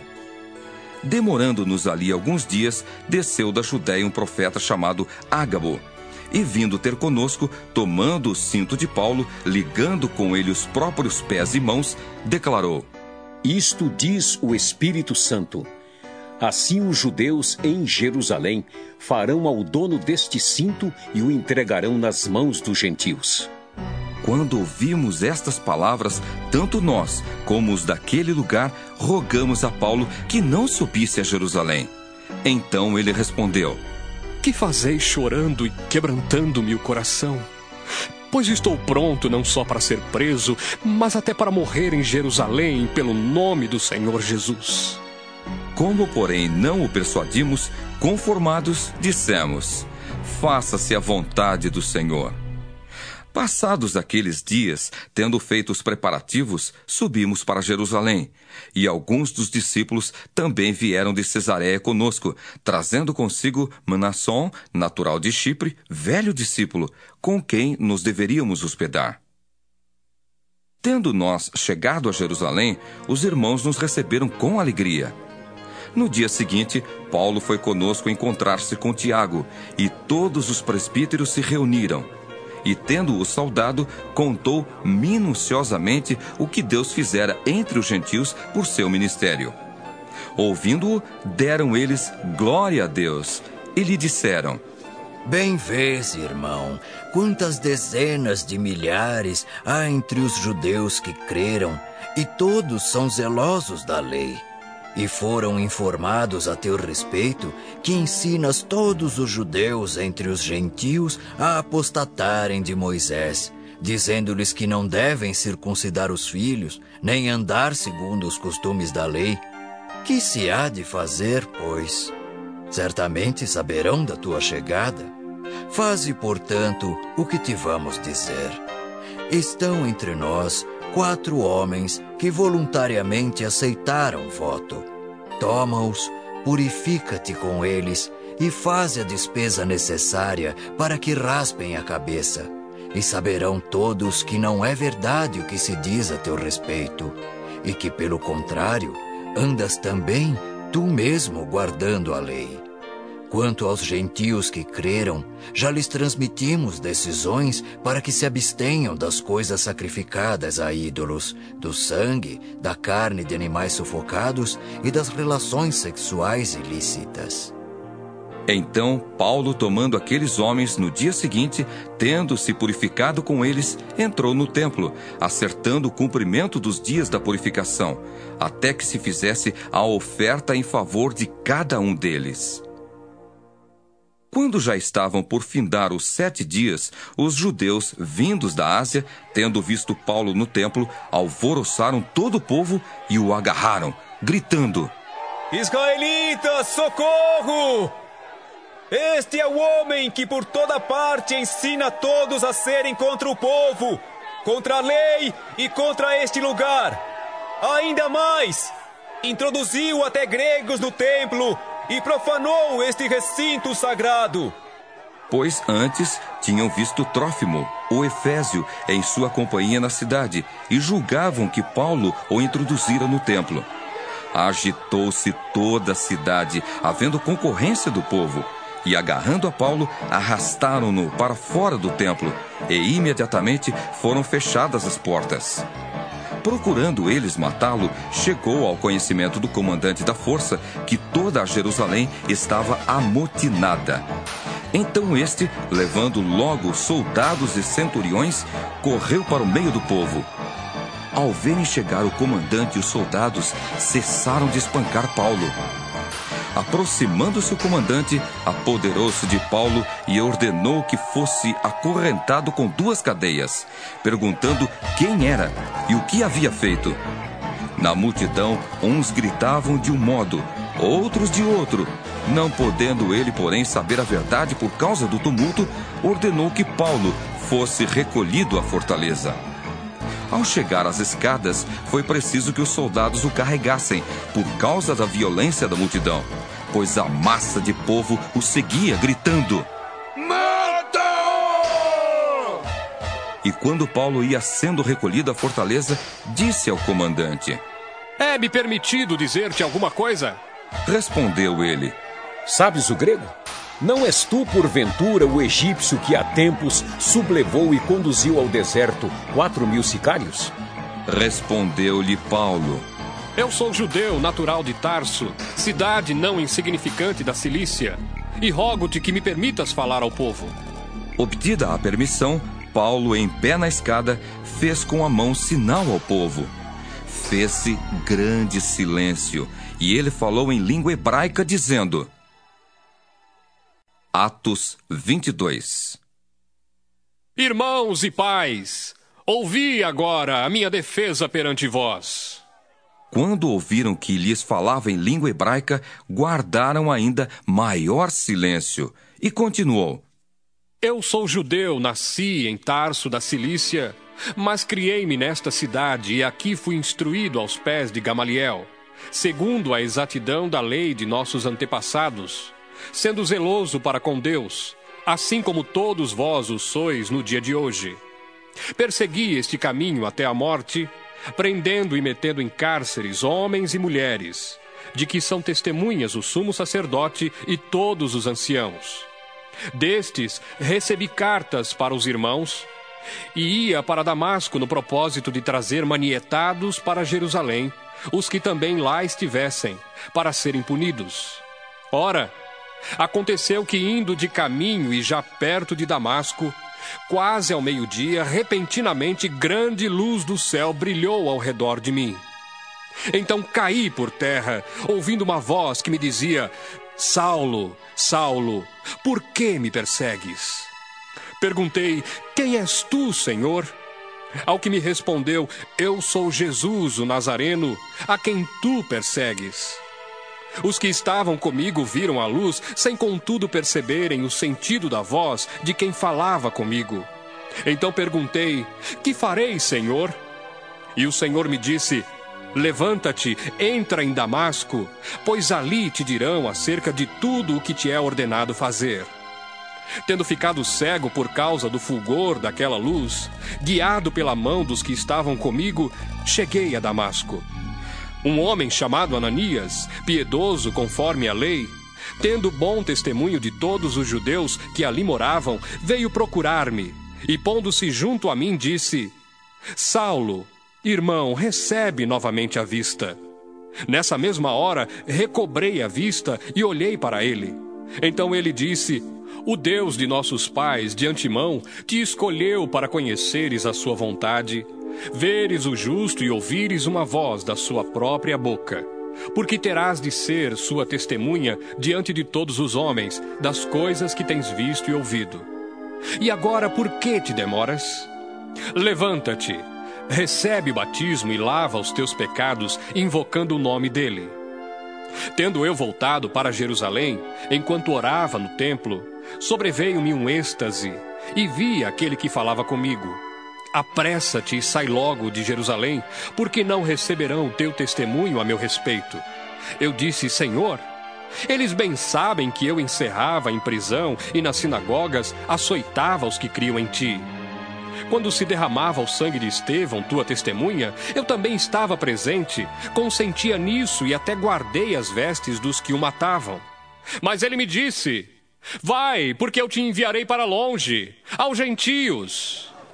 Ouviram-no até essa palavra e então gritaram, dizendo: Tira tal homem da terra, porque não convém que ele viva. Ora, estando eles gritando, arrojando de si as suas capas, atirando poeira para os ares, ordenou o comandante que Paulo fosse recolhido à fortaleza e que, sob açoite, fosse interrogado para saber por que motivo assim clamavam contra ele. Quando estavam amarrando com correias, disse Paulo ao centurião presente: Ser-vos-á porventura lícito açoitar um cidadão romano sem estar condenado? Ouvindo isto, o centurião procurou o comandante e lhe disse: Que estás para fazer? Porque este homem é cidadão romano? Vindo o comandante, perguntou a Paulo: Dize-me, és tu romano? Ele disse: Sou. Respondeu-lhe o comandante: a mim me custou grande soma de dinheiro este título de cidadão. Disse Paulo: Pois eu o tenho por direito de nascimento. Imediatamente se afastaram os que estavam para o inquirir com açoites. O próprio comandante sentiu-se receoso quando soube que Paulo era romano, porque o mandara amarrar. No dia seguinte, querendo certificar-se dos motivos por que vinha ele sendo acusado pelos judeus, soltou-o e ordenou que se reunissem os principais sacerdotes e todo o sinédrio, e mandando trazer Paulo, apresentou-o perante eles. Atos 23 Fitando Paulo os olhos no sinédrio, disse: Varões, irmãos, tenho andado diante de Deus com toda a boa consciência até o dia de hoje. Mas o sumo sacerdote Ananias mandou aos que estavam perto dele que lhe batessem na boca. Então lhe disse Paulo: Deus há de ferir-te, parede branqueada. Tu estás aí sentado para julgar-me segundo a lei, e contra a lei mandas agredir-me? Os que estavam ao seu lado disseram: Estás injuriando o sumo sacerdote de Deus. Respondeu Paulo: Não sabia, irmãos, que ele é sumo sacerdote. Porque está escrito: Não falarás mal de uma autoridade do teu povo. Sabendo Paulo que uma parte do sinédrio se compunha de saduceus e outra de fariseus, exclamou: Varões, irmãos, eu sou fariseu, filho de fariseus. No tocante à esperança e à ressurreição dos mortos, sou julgado. Ditas estas palavras, levantou-se grande dissensão entre fariseus e saduceus, e a multidão se dividiu. Pois os saduceus declaram não haver ressurreição, nem anjo, nem espírito, ao passo que os fariseus admitem todas essas coisas. Houve, pois, grande vozearia, e levantando-se alguns escribas da parte dos fariseus, contendiam, dizendo: Não achamos neste homem mal algum.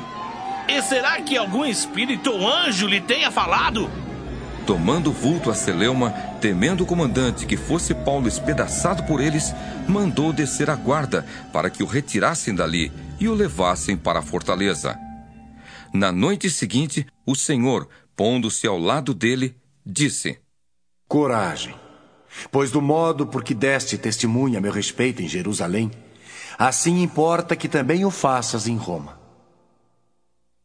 Quando amanheceu, os judeus se reuniram e, sob anátema, juraram que não haviam de comer nem beber, enquanto não matassem Paulo. Eram mais de quarenta os que entraram nesta conspirata.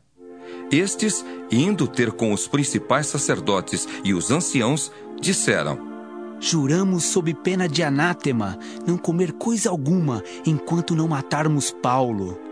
Agora, pois, notificai ao comandante, juntamente com o sinédrio, que vou-lo apresente como se estivesseis para investigar mais acuradamente a sua causa. E nós, antes que ele chegue, estaremos prontos para assassiná-lo. Mas o filho da irmã de Paulo, tendo ouvido a trama, foi, entrou na fortaleza e de tudo avisou a Paulo. Então este, chamando um dos centuriões, disse: Leve este rapaz ao comandante, porque tem alguma coisa a comunicar-lhe. Tomando-o, pois, levou-o ao comandante, dizendo: O preso Paulo, chamando-me, pediu-me que trouxesse à tua presença este rapaz, pois tem algo que dizer-te. Tomou pela mão o comandante e, pondo-se à parte, perguntou-lhe: Que tens a comunicar-me? Respondeu ele: Os judeus decidiram rogar-te que amanhã apresentes Paulo ao sinédrio, como se houvesse de inquirir mais acuradamente ao seu respeito. Tu, pois, não te deixes persuadir, porque mais de quarenta entre eles estão pactuados entre si, sob anátema, de não comer nem beber enquanto não o matarem, e agora estão prontos, esperando a tua promessa. Então o comandante despediu o rapaz, recomendando-lhe que a ninguém dissesse ter lhe trazido estas informações.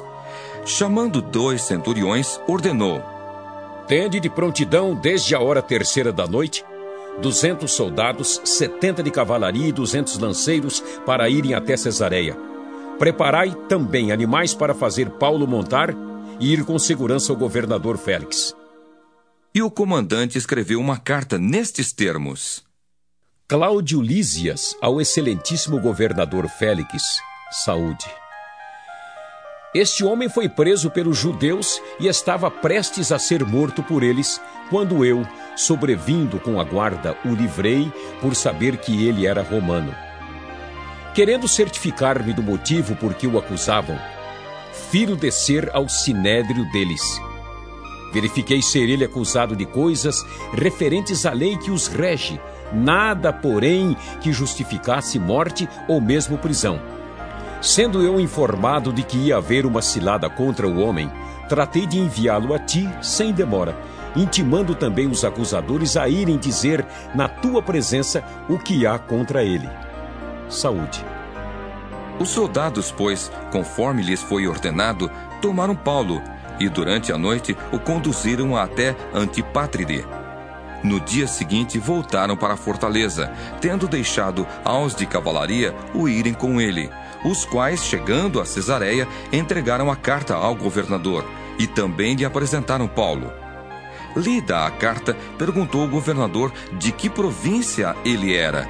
E quando soube que era da Cilícia, disse: Ouvir-te-ei quando chegarem os teus acusadores. E mandou que ele fosse detido no pretório de Herodes. Atos 24 Cinco dias depois, desceu o sumo sacerdote Ananias com alguns anciãos e com certo orador chamado Tértulo, os quais apresentaram ao governador libelo contra Paulo. Sendo este chamado, passou Tértulo a acusá-lo, dizendo: Excelentíssimo Félix, tendo nós por teu intermédio gozado de paz perene, e também por teu providente cuidado se terem feito notáveis reformas em benefício deste povo, sempre e por toda parte, isto reconhecemos com toda a gratidão. Entretanto, para não te deter por longo tempo, rogo-te que, de conformidade com a tua clemência, nos atendas por um pouco. Porque, tendo nós verificado que este homem é uma peste e promove sedições entre os judeus esparsos por todo o mundo, sendo também o principal agitador da seita dos nazarenos, o qual também tentou profanar o templo, nós o prendemos com o intuito de julgá-lo segundo a nossa lei. Mas, sobrevindo o comandante Lísias, o arrebatou das nossas mãos com grande violência, ordenando que os seus acusadores viessem à tua presença. Tu mesmo, examinando-o, poderás tomar conhecimento de todas as coisas de que nós o acusamos. Os judeus também concordaram na acusação, afirmando que estas coisas eram assim. Paulo, tendo-lhe o governador feito sinal que falasse, respondeu: Sabendo que há muitos anos és juiz desta nação, sinto-me à vontade para me defender, visto poderes verificar que não há mais de doze dias desde que subi a Jerusalém para adorar. E que não me acharam no templo discutindo com alguém, nem tampouco amotinando o povo, fosse nas sinagogas ou na cidade. Nem te podem provar as acusações que agora fazem contra mim. Porém, confesso-te que, segundo o caminho, a que chamam seita, Assim eu sirvo ao Deus de nossos pais, acreditando em todas as coisas que estejam de acordo com a lei e nos escritos dos profetas, tendo esperança em Deus, como também estes a têm, de que haverá ressurreição, tanto de justos como de injustos. Por isso também me esforço por ter sempre consciência pura diante de Deus e dos homens. Depois de anos, vim trazer esmolas à minha nação e também fazer oferendas. E foi nesta prática que alguns judeus da Ásia me encontraram já purificado no templo, sem ajuntamento e sem tumulto, os quais deviam comparecer diante de ti e acusar, se tivessem alguma coisa contra mim. Ou estes mesmos digam que iniquidade acharam em mim por ocasião do meu comparecimento perante o sinédrio, salvo estas palavras que clamei, estando entre eles. Hoje sou eu julgado por vós acerca da ressurreição dos mortos. Então Félix, conhecendo mais acuradamente as coisas com respeito ao caminho, adiou a causa, dizendo: Quando descer o comandante Lísias, tomarei inteiro conhecimento do vosso caso. E mandou ao centurião que conservasse a Paulo detido, tratando-o com indulgência e não impedindo que os seus próprios o servissem. Passados alguns dias, vindo Félix com Drusila, sua mulher, que era judia, mandou chamar Paulo e passou a ouvi-lo a respeito da fé em Cristo Jesus. Dissertando ele acerca da justiça, do domínio próprio e do juízo vindouro, ficou Félix amedrontado e disse: Por agora podes retirar-te, e quando eu tiver vagar, chamar-te-ei esperando também ao mesmo tempo que Paulo lhe desse dinheiro, pelo que, chamando-o mais frequentemente, conversava com ele. Dois anos mais tarde, Félix teve por sucessor Pórcio Festo, e querendo Félix assegurar o apoio dos judeus, manteve Paulo encarcerado.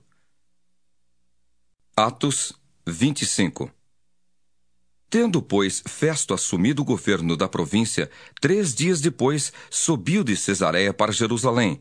E logo os principais sacerdotes e os maiorais dos judeus lhe apresentaram queixa contra Paulo e lhe solicitavam, pedindo como favor, em detrimento de Paulo, que o mandasse vir a Jerusalém, armando eles cilada para o matarem na estrada. Festo, porém, respondeu achar-se Paulo detido em Cesareia e que ele mesmo, muito em breve, partiria para lá. Portanto, disse ele, os que dentre vós estiverem habilitados que desçam comigo, e havendo contra este homem qualquer crime, acusem-no. E não se demorando entre eles mais de oito ou dez dias, desceu para Cesareia, e no dia seguinte, assentando-se no tribunal, ordenou que Paulo fosse trazido. Comparecendo este, rodearam-no os judeus que haviam descido de Jerusalém, trazendo muitas e graves acusações contra ele, as quais, entretanto, não podiam provar. Paulo, porém, defendendo-se, proferiu as seguintes palavras: Nenhum pecado cometi contra a lei dos judeus, nem contra o templo, nem contra César. Então Festo, querendo assegurar o apoio dos judeus, respondeu a Paulo: Queres tu subir a Jerusalém e ser ali julgado por mim a respeito destas coisas? Disse-lhe Paulo: Estou perante o tribunal de César, onde convém seja eu julgado. Nenhum agravo pratiquei contra os judeus, como tu muito bem sabes. Caso, pois, tenha eu praticado algum mal ou crime digno de morte, estou pronto para morrer. Se pelo contrário não são verdadeiras as coisas de que me acusam, ninguém, para lhe ser agradável, pode entregar-me a eles. Apelo para César. Então, Festo, tendo falado com o conselho, respondeu: Para César apelaste, para César irás. Passados alguns dias, o rei Agripa e Berenice chegaram a Cesareia, a fim de saudar a Festo. Como se demorassem ali alguns dias, Festo expôs ao rei o caso de Paulo, dizendo: Félix deixou aqui preso certo homem, a respeito de quem os principais sacerdotes e os anciãos dos judeus apresentaram queixa, estando eu em Jerusalém pedindo que o condenasse. A eles respondi que não é costume dos romanos condenar quem quer que seja sem que o acusado tenha presentes os seus acusadores e possa defender-se da acusação. De sorte que, chegando eles aqui juntos, sem nenhuma demora, no dia seguinte, assentando-me no tribunal, determinei fosse trazido o homem. E levantando-se os acusadores, nenhum delito referiram dos crimes de que eu suspeitava traziam contra ele algumas questões referentes à sua própria religião e, particularmente, a certo morto chamado Jesus, que Paulo afirmava estar vivo. Estando eu perplexo quanto ao modo de investigar essas coisas, perguntei-lhe se queria ir a Jerusalém para ser ali julgado a respeito disso. Mas, havendo Paulo apelado para que ficasse em custódia para o julgamento de César, ordenei que o acusado continuasse detido até que eu o enviasse a César. Então Agripa disse a Festo: Eu também gostaria de ouvir este homem. Amanhã, respondeu ele, o ouvirás. De fato, no dia seguinte, vindo Agripa e Berenice com grande pompa, tendo eles entrado na audiência, juntamente com oficiais superiores e homens eminentes da cidade, Paulo foi trazido por ordem de Festo.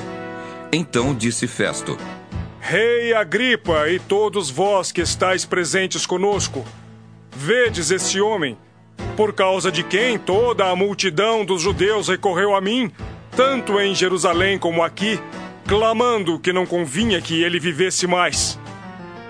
Porém, eu achei que ele nada praticara passível de morte. Entretanto, Tendo ele apelado para o imperador, resolvi mandá-lo ao imperador. Contudo, A respeito dele, nada tenho de positivo que escreva ao soberano. Por isso, eu o trouxe à vossa presença e, mormente a tua, ó rei Agripa, para que, feita a arguição, tenha eu alguma coisa que escrever. Porque não me parece razoável remeter um preso sem mencionar, ao mesmo tempo, as acusações que militam contra ele. Atos 26 A seguir, Agripa, dirigindo-se a Paulo, disse: É permitido que uses da palavra em tua defesa. Então Paulo, estendendo a mão, passou a defender-se nestes termos: Tenho-me por feliz, ó Rei Agripa, pelo privilégio de hoje, na tua presença, poder produzir a minha defesa de todas as acusações feitas contra mim pelos judeus. Mormente porque és versado em todos os costumes e questões que há entre os judeus. Por isso eu te peço que me ouças com paciência. Quanto à minha vida, desde a mocidade, como decorreu desde o princípio entre o meu povo e em Jerusalém, todos os judeus a conhecem. Pois, na verdade, eu era conhecido deles desde o princípio, se assim o quiserem testemunhar, porque vivi fariseu conforme a seita mais severa da nossa religião. E agora estou sendo julgado por causa da esperança da promessa que por Deus foi feita a nossos pais, a qual as nossas doze tribos, servindo a Deus fervorosamente de noite e de dia, almejam alcançar. É no tocante a esta esperança, ó Rei, que eu sou acusado pelos judeus. Por que se julga incrível entre vós que Deus ressuscite os mortos? Na verdade, a mim me parecia que muitas coisas devia eu praticar contra o nome de Jesus, o Nazareno. E assim procedi em Jerusalém. Havendo eu recebido autorização dos principais sacerdotes, encerrei muitos dos santos nas prisões, e contra estes davam meu voto quando os matavam. Muitas vezes os castiguei por todas as sinagogas, obrigando-os até a blasfemar e demasiadamente enfurecido contra eles, mesmo por cidades estranhas os perseguia. Com estes intuitos, parti para Damasco, levando autorização dos principais sacerdotes e por eles comissionado. Ao meio-dia, ó rei, indo eu caminho fora, vi uma luz no céu, mais resplandecente que o sol, que brilhou ao redor de mim e dos que iam comigo. E caindo todos nós por terra, ouvi uma voz que me falava em língua hebraica: Saulo, Saulo, por que me persegues? Dura coisa é recalcitrares contra os aguilhões. Então eu perguntei: Quem és tu, Senhor? Ao que o Senhor respondeu: Eu sou Jesus a quem tu persegues. Mas levanta-te e firma-te sobre teus pés, porque por isto te apareci para te constituir ministro e testemunha, tanto das coisas em que me viste como daquelas pelas quais te aparecerei ainda, livrando-te do povo e dos gentios, para os quais eu te envio, para lhes abrires os olhos e os converteres das trevas para a luz e da potestade de Satanás para Deus, a fim de que recebam eles remissão de pecados e herança entre os que são santificados pela fé em mim. Pelo que, ó rei Agripa, não fui desobediente à visão celestial, mas anunciei primeiramente aos de Damasco e em Jerusalém, por toda a região da Judéia e aos gentios, que se arrependessem e se convertessem a Deus, praticando obras dignas de arrependimento. Por causa disto, alguns judeus me prenderam, estando eu no templo, e tentaram matar-me. Mas alcançando o socorro de Deus, permaneço até o dia de hoje, dando testemunho tanto a pequenos como a grandes, nada dizendo senão o que os profetas e Moisés disseram haver de acontecer. Isto é, que o Cristo devia padecer, e sendo o primeiro da ressurreição dos mortos, anunciaria a luz ao povo e aos gentios. Dizendo ele estas coisas em sua defesa, Festo o interrompeu em alta voz. Estás louco, Paulo! As muitas letras te fazem delirar! Paulo, porém, respondeu: Não estou louco, ó excelentíssimo Festo. Pelo contrário, digo palavras de verdade e de bom senso. Porque tudo isto é do conhecimento do rei, a quem me dirijo com franqueza, pois estou persuadido de que nenhuma destas coisas lhe é oculta. porquanto nada se passou em algum lugar escondido. Acreditas, ó rei Agripa, nos profetas? Bem sei que acreditas. Então Agripa se dirigiu a Paulo e disse: Por pouco me persuades a me fazer cristão. Paulo respondeu: Assim Deus permitisse que por pouco ou por muito, não apenas tu, ó rei, porém todos os que hoje me ouvem, se tornassem tais qual eu sou, exceto estas cadeias. A essa altura, levantou-se o rei e também o governador e Berenice, bem como os que estavam sentados com eles, e havendo-se retirado, falavam uns com os outros, dizendo: Este homem nada tem feito, passível de morte ou de prisão.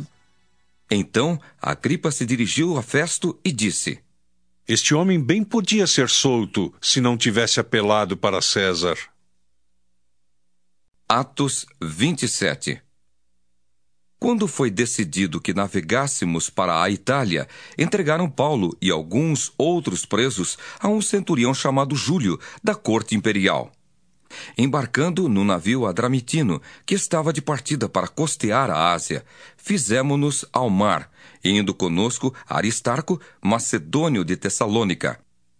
No dia seguinte, chegamos a Sidom e Júlio, tratando Paulo com humanidade, permitiu-lhe ir ver os amigos e obter assistência. Partindo dali, navegamos sob a proteção de Chipre, por serem contrários os ventos. E tendo atravessado o mar ao longo da Cilícia e Panfilha, chegamos a Mirra, na Lícia. Achando ali o centurião, um navio de Alexandria, que estava de partida para a Itália, nele nos fez embarcar. Navegando vagarosamente muitos dias e tendo chegado com dificuldade de fronte de Cnido, não nos sendo permitido prosseguir por causa do vento contrário, navegamos sob a proteção de Creta, na altura de Salmona. Costeando-a penosamente, chegamos a um lugar chamado Bons Portos, perto do qual estava a cidade de Lazéia. Depois de muito tempo, tendo se tornado a navegação perigosa e já passado o tempo do dia do jejum, admoestava-os Paulo, dizendo-lhes: Senhores, vejo que a viagem vai ser trabalhosa, com dano e muito prejuízo, não só da carga e do navio, mas também da nossa vida. Mas o centurião dava mais crédito ao piloto e ao mestre do navio do que ao que Paulo dizia. Não sendo o porto próprio para invernar, a maioria deles era de opinião que partissem dali, para ver se podiam chegar a Fenice, e aí passar o inverno, visto ser um porto de Creta, o qual olhava para o nordeste e para o sudeste. Soprando brandamente o vento sul, e pensando eles ter alcançado o que desejavam, levantaram âncora e foram costeando mais de perto a ilha de Creta. Entretanto, não muito depois, desencadeou-se do lado da ilha um tufão de vento chamado Euroaquilão. E sendo o navio arrastado com violência, sem poder resistir ao vento, cessamos a manobra e nos fomos deixando levar. Passando sob a proteção de uma ilhota chamada cauda, a custo conseguimos recolher o bote. E levantando este, usaram de todos os meios para cingir o navio e temendo que dessem na Sirte, arriaram os aparelhos e foram ao Léo. Açoitados severamente pela tormenta, no dia seguinte já aliviavam o navio. E ao terceiro dia, nós mesmos, com as próprias mãos, lançamos ao mar a armação do navio. E não aparecendo, havia já alguns dias nem sol, nem estrelas, caindo sobre nós grande tempestade, dissipou-se afinal toda a esperança de salvamento. Havendo todos estado muito tempo sem comer, Paulo, pondo-se em pé no meio deles, disse: Senhores, na verdade era preciso terem me atendido e não partir de Creta para evitar este dano e perda. Mas já agora vos aconselho bom ânimo, porque nenhuma vida se perderá de entre vós, mas somente o navio. Porque esta mesma noite, um anjo de Deus, de quem eu sou e a quem sirvo, esteve comigo dizendo: Paulo, não temas. É preciso que compareças perante César. E eis que Deus, por sua graça, te deu todos quantos navegam contigo. Portanto, senhores, tem de bom ânimo, pois eu confio em Deus que sucederá do modo por que me foi dito. Porém, é necessário que vamos dar a uma ilha. Quando chegou a décima quarta noite, sendo nós batidos de um lado para outro no mar Adriático, por volta da meia-noite, pressentiram os marinheiros que se aproximavam de alguma terra. E lançando o prumo, acharam vinte braças. Passando um pouco mais adiante, tornando a lançar o prumo, acharam quinze braças. E receosos de que fôssemos atirados contra lugares rochosos, lançaram da popa quatro âncoras e oravam para que rompesse o dia. Procurando os marinheiros fugir do navio e tendo arriado o bote no mar, a pretexto de que estavam para largar âncoras da proa, disse Paulo ao centurião e aos soldados: Se estes não permanecerem a bordo, vós não podereis salvar-vos. Então os soldados cortaram os cabos do bote e o deixaram afastar-se. Enquanto amanhecia, Paulo rogava a todos que se alimentassem, dizendo: Hoje é o décimo quarto dia em que esperando estáis sem comer, nada tendo provado.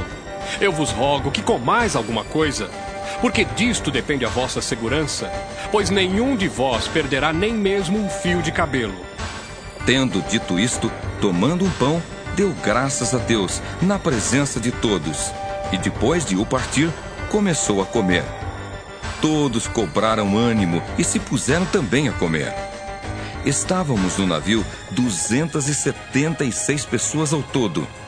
Refeitos com a comida, aliviaram o navio, lançando o trigo ao mar. Quando amanheceu, não reconheceram a terra, mas avistaram uma enseada onde havia praia. Então consultaram entre si se não podiam encalhar ali o navio levantando as âncoras, deixaram-no ir ao mar, largando também as amarras do leme. E alçando a vela de proa ao vento, dirigiram-se para a praia. Dando, porém, no lugar onde duas correntes se encontravam, encalharam ali o navio. A proa encravou-se e ficou imóvel, mas a popa se abria pela violência do mar. O parecer dos soldados era que matassem os presos, para que nenhum deles, nadando, fugisse. Mas o centurião, querendo salvar a Paulo, impediu-os de o fazer e ordenou que os que soubessem nadar fossem os primeiros a lançar-se ao mar e alcançar a terra. Quanto aos demais, que se salvassem uns em tábuas e outros em destroços do navio. E foi assim que todos se salvaram em terra. Atos 28 Uma vez em terra, verificamos que a ilha se chamava Malta. Os bárbaros trataram-nos com singular humanidade, porque acendendo uma fogueira, acolheram-nos a todos por causa da chuva que caía e por causa do frio. Tendo Paulo ajuntado e atirado à fogueira um feixe de gravetos, uma víbora, fugindo do calor, prendeu-se-lhe à mão. Quando os bárbaros viram a víbora pendente da mão dele, disseram uns aos outros: Certamente este homem é assassino porque salvo do mar, a justiça não o deixa viver. Porém, ele, sacudindo o réptil no fogo, não sofreu mal nenhum. Mas eles esperavam que ele viesse a inchar ou a cair morto de repente. Mas, depois de muito esperar, vendo que nenhum mal lhe sucedia, mudando de parecer, diziam ser ele um Deus. Perto daquele lugar havia um sítio pertencente ao homem principal da ilha, chamado Públio, o qual nos recebeu e hospedou benignamente por três dias.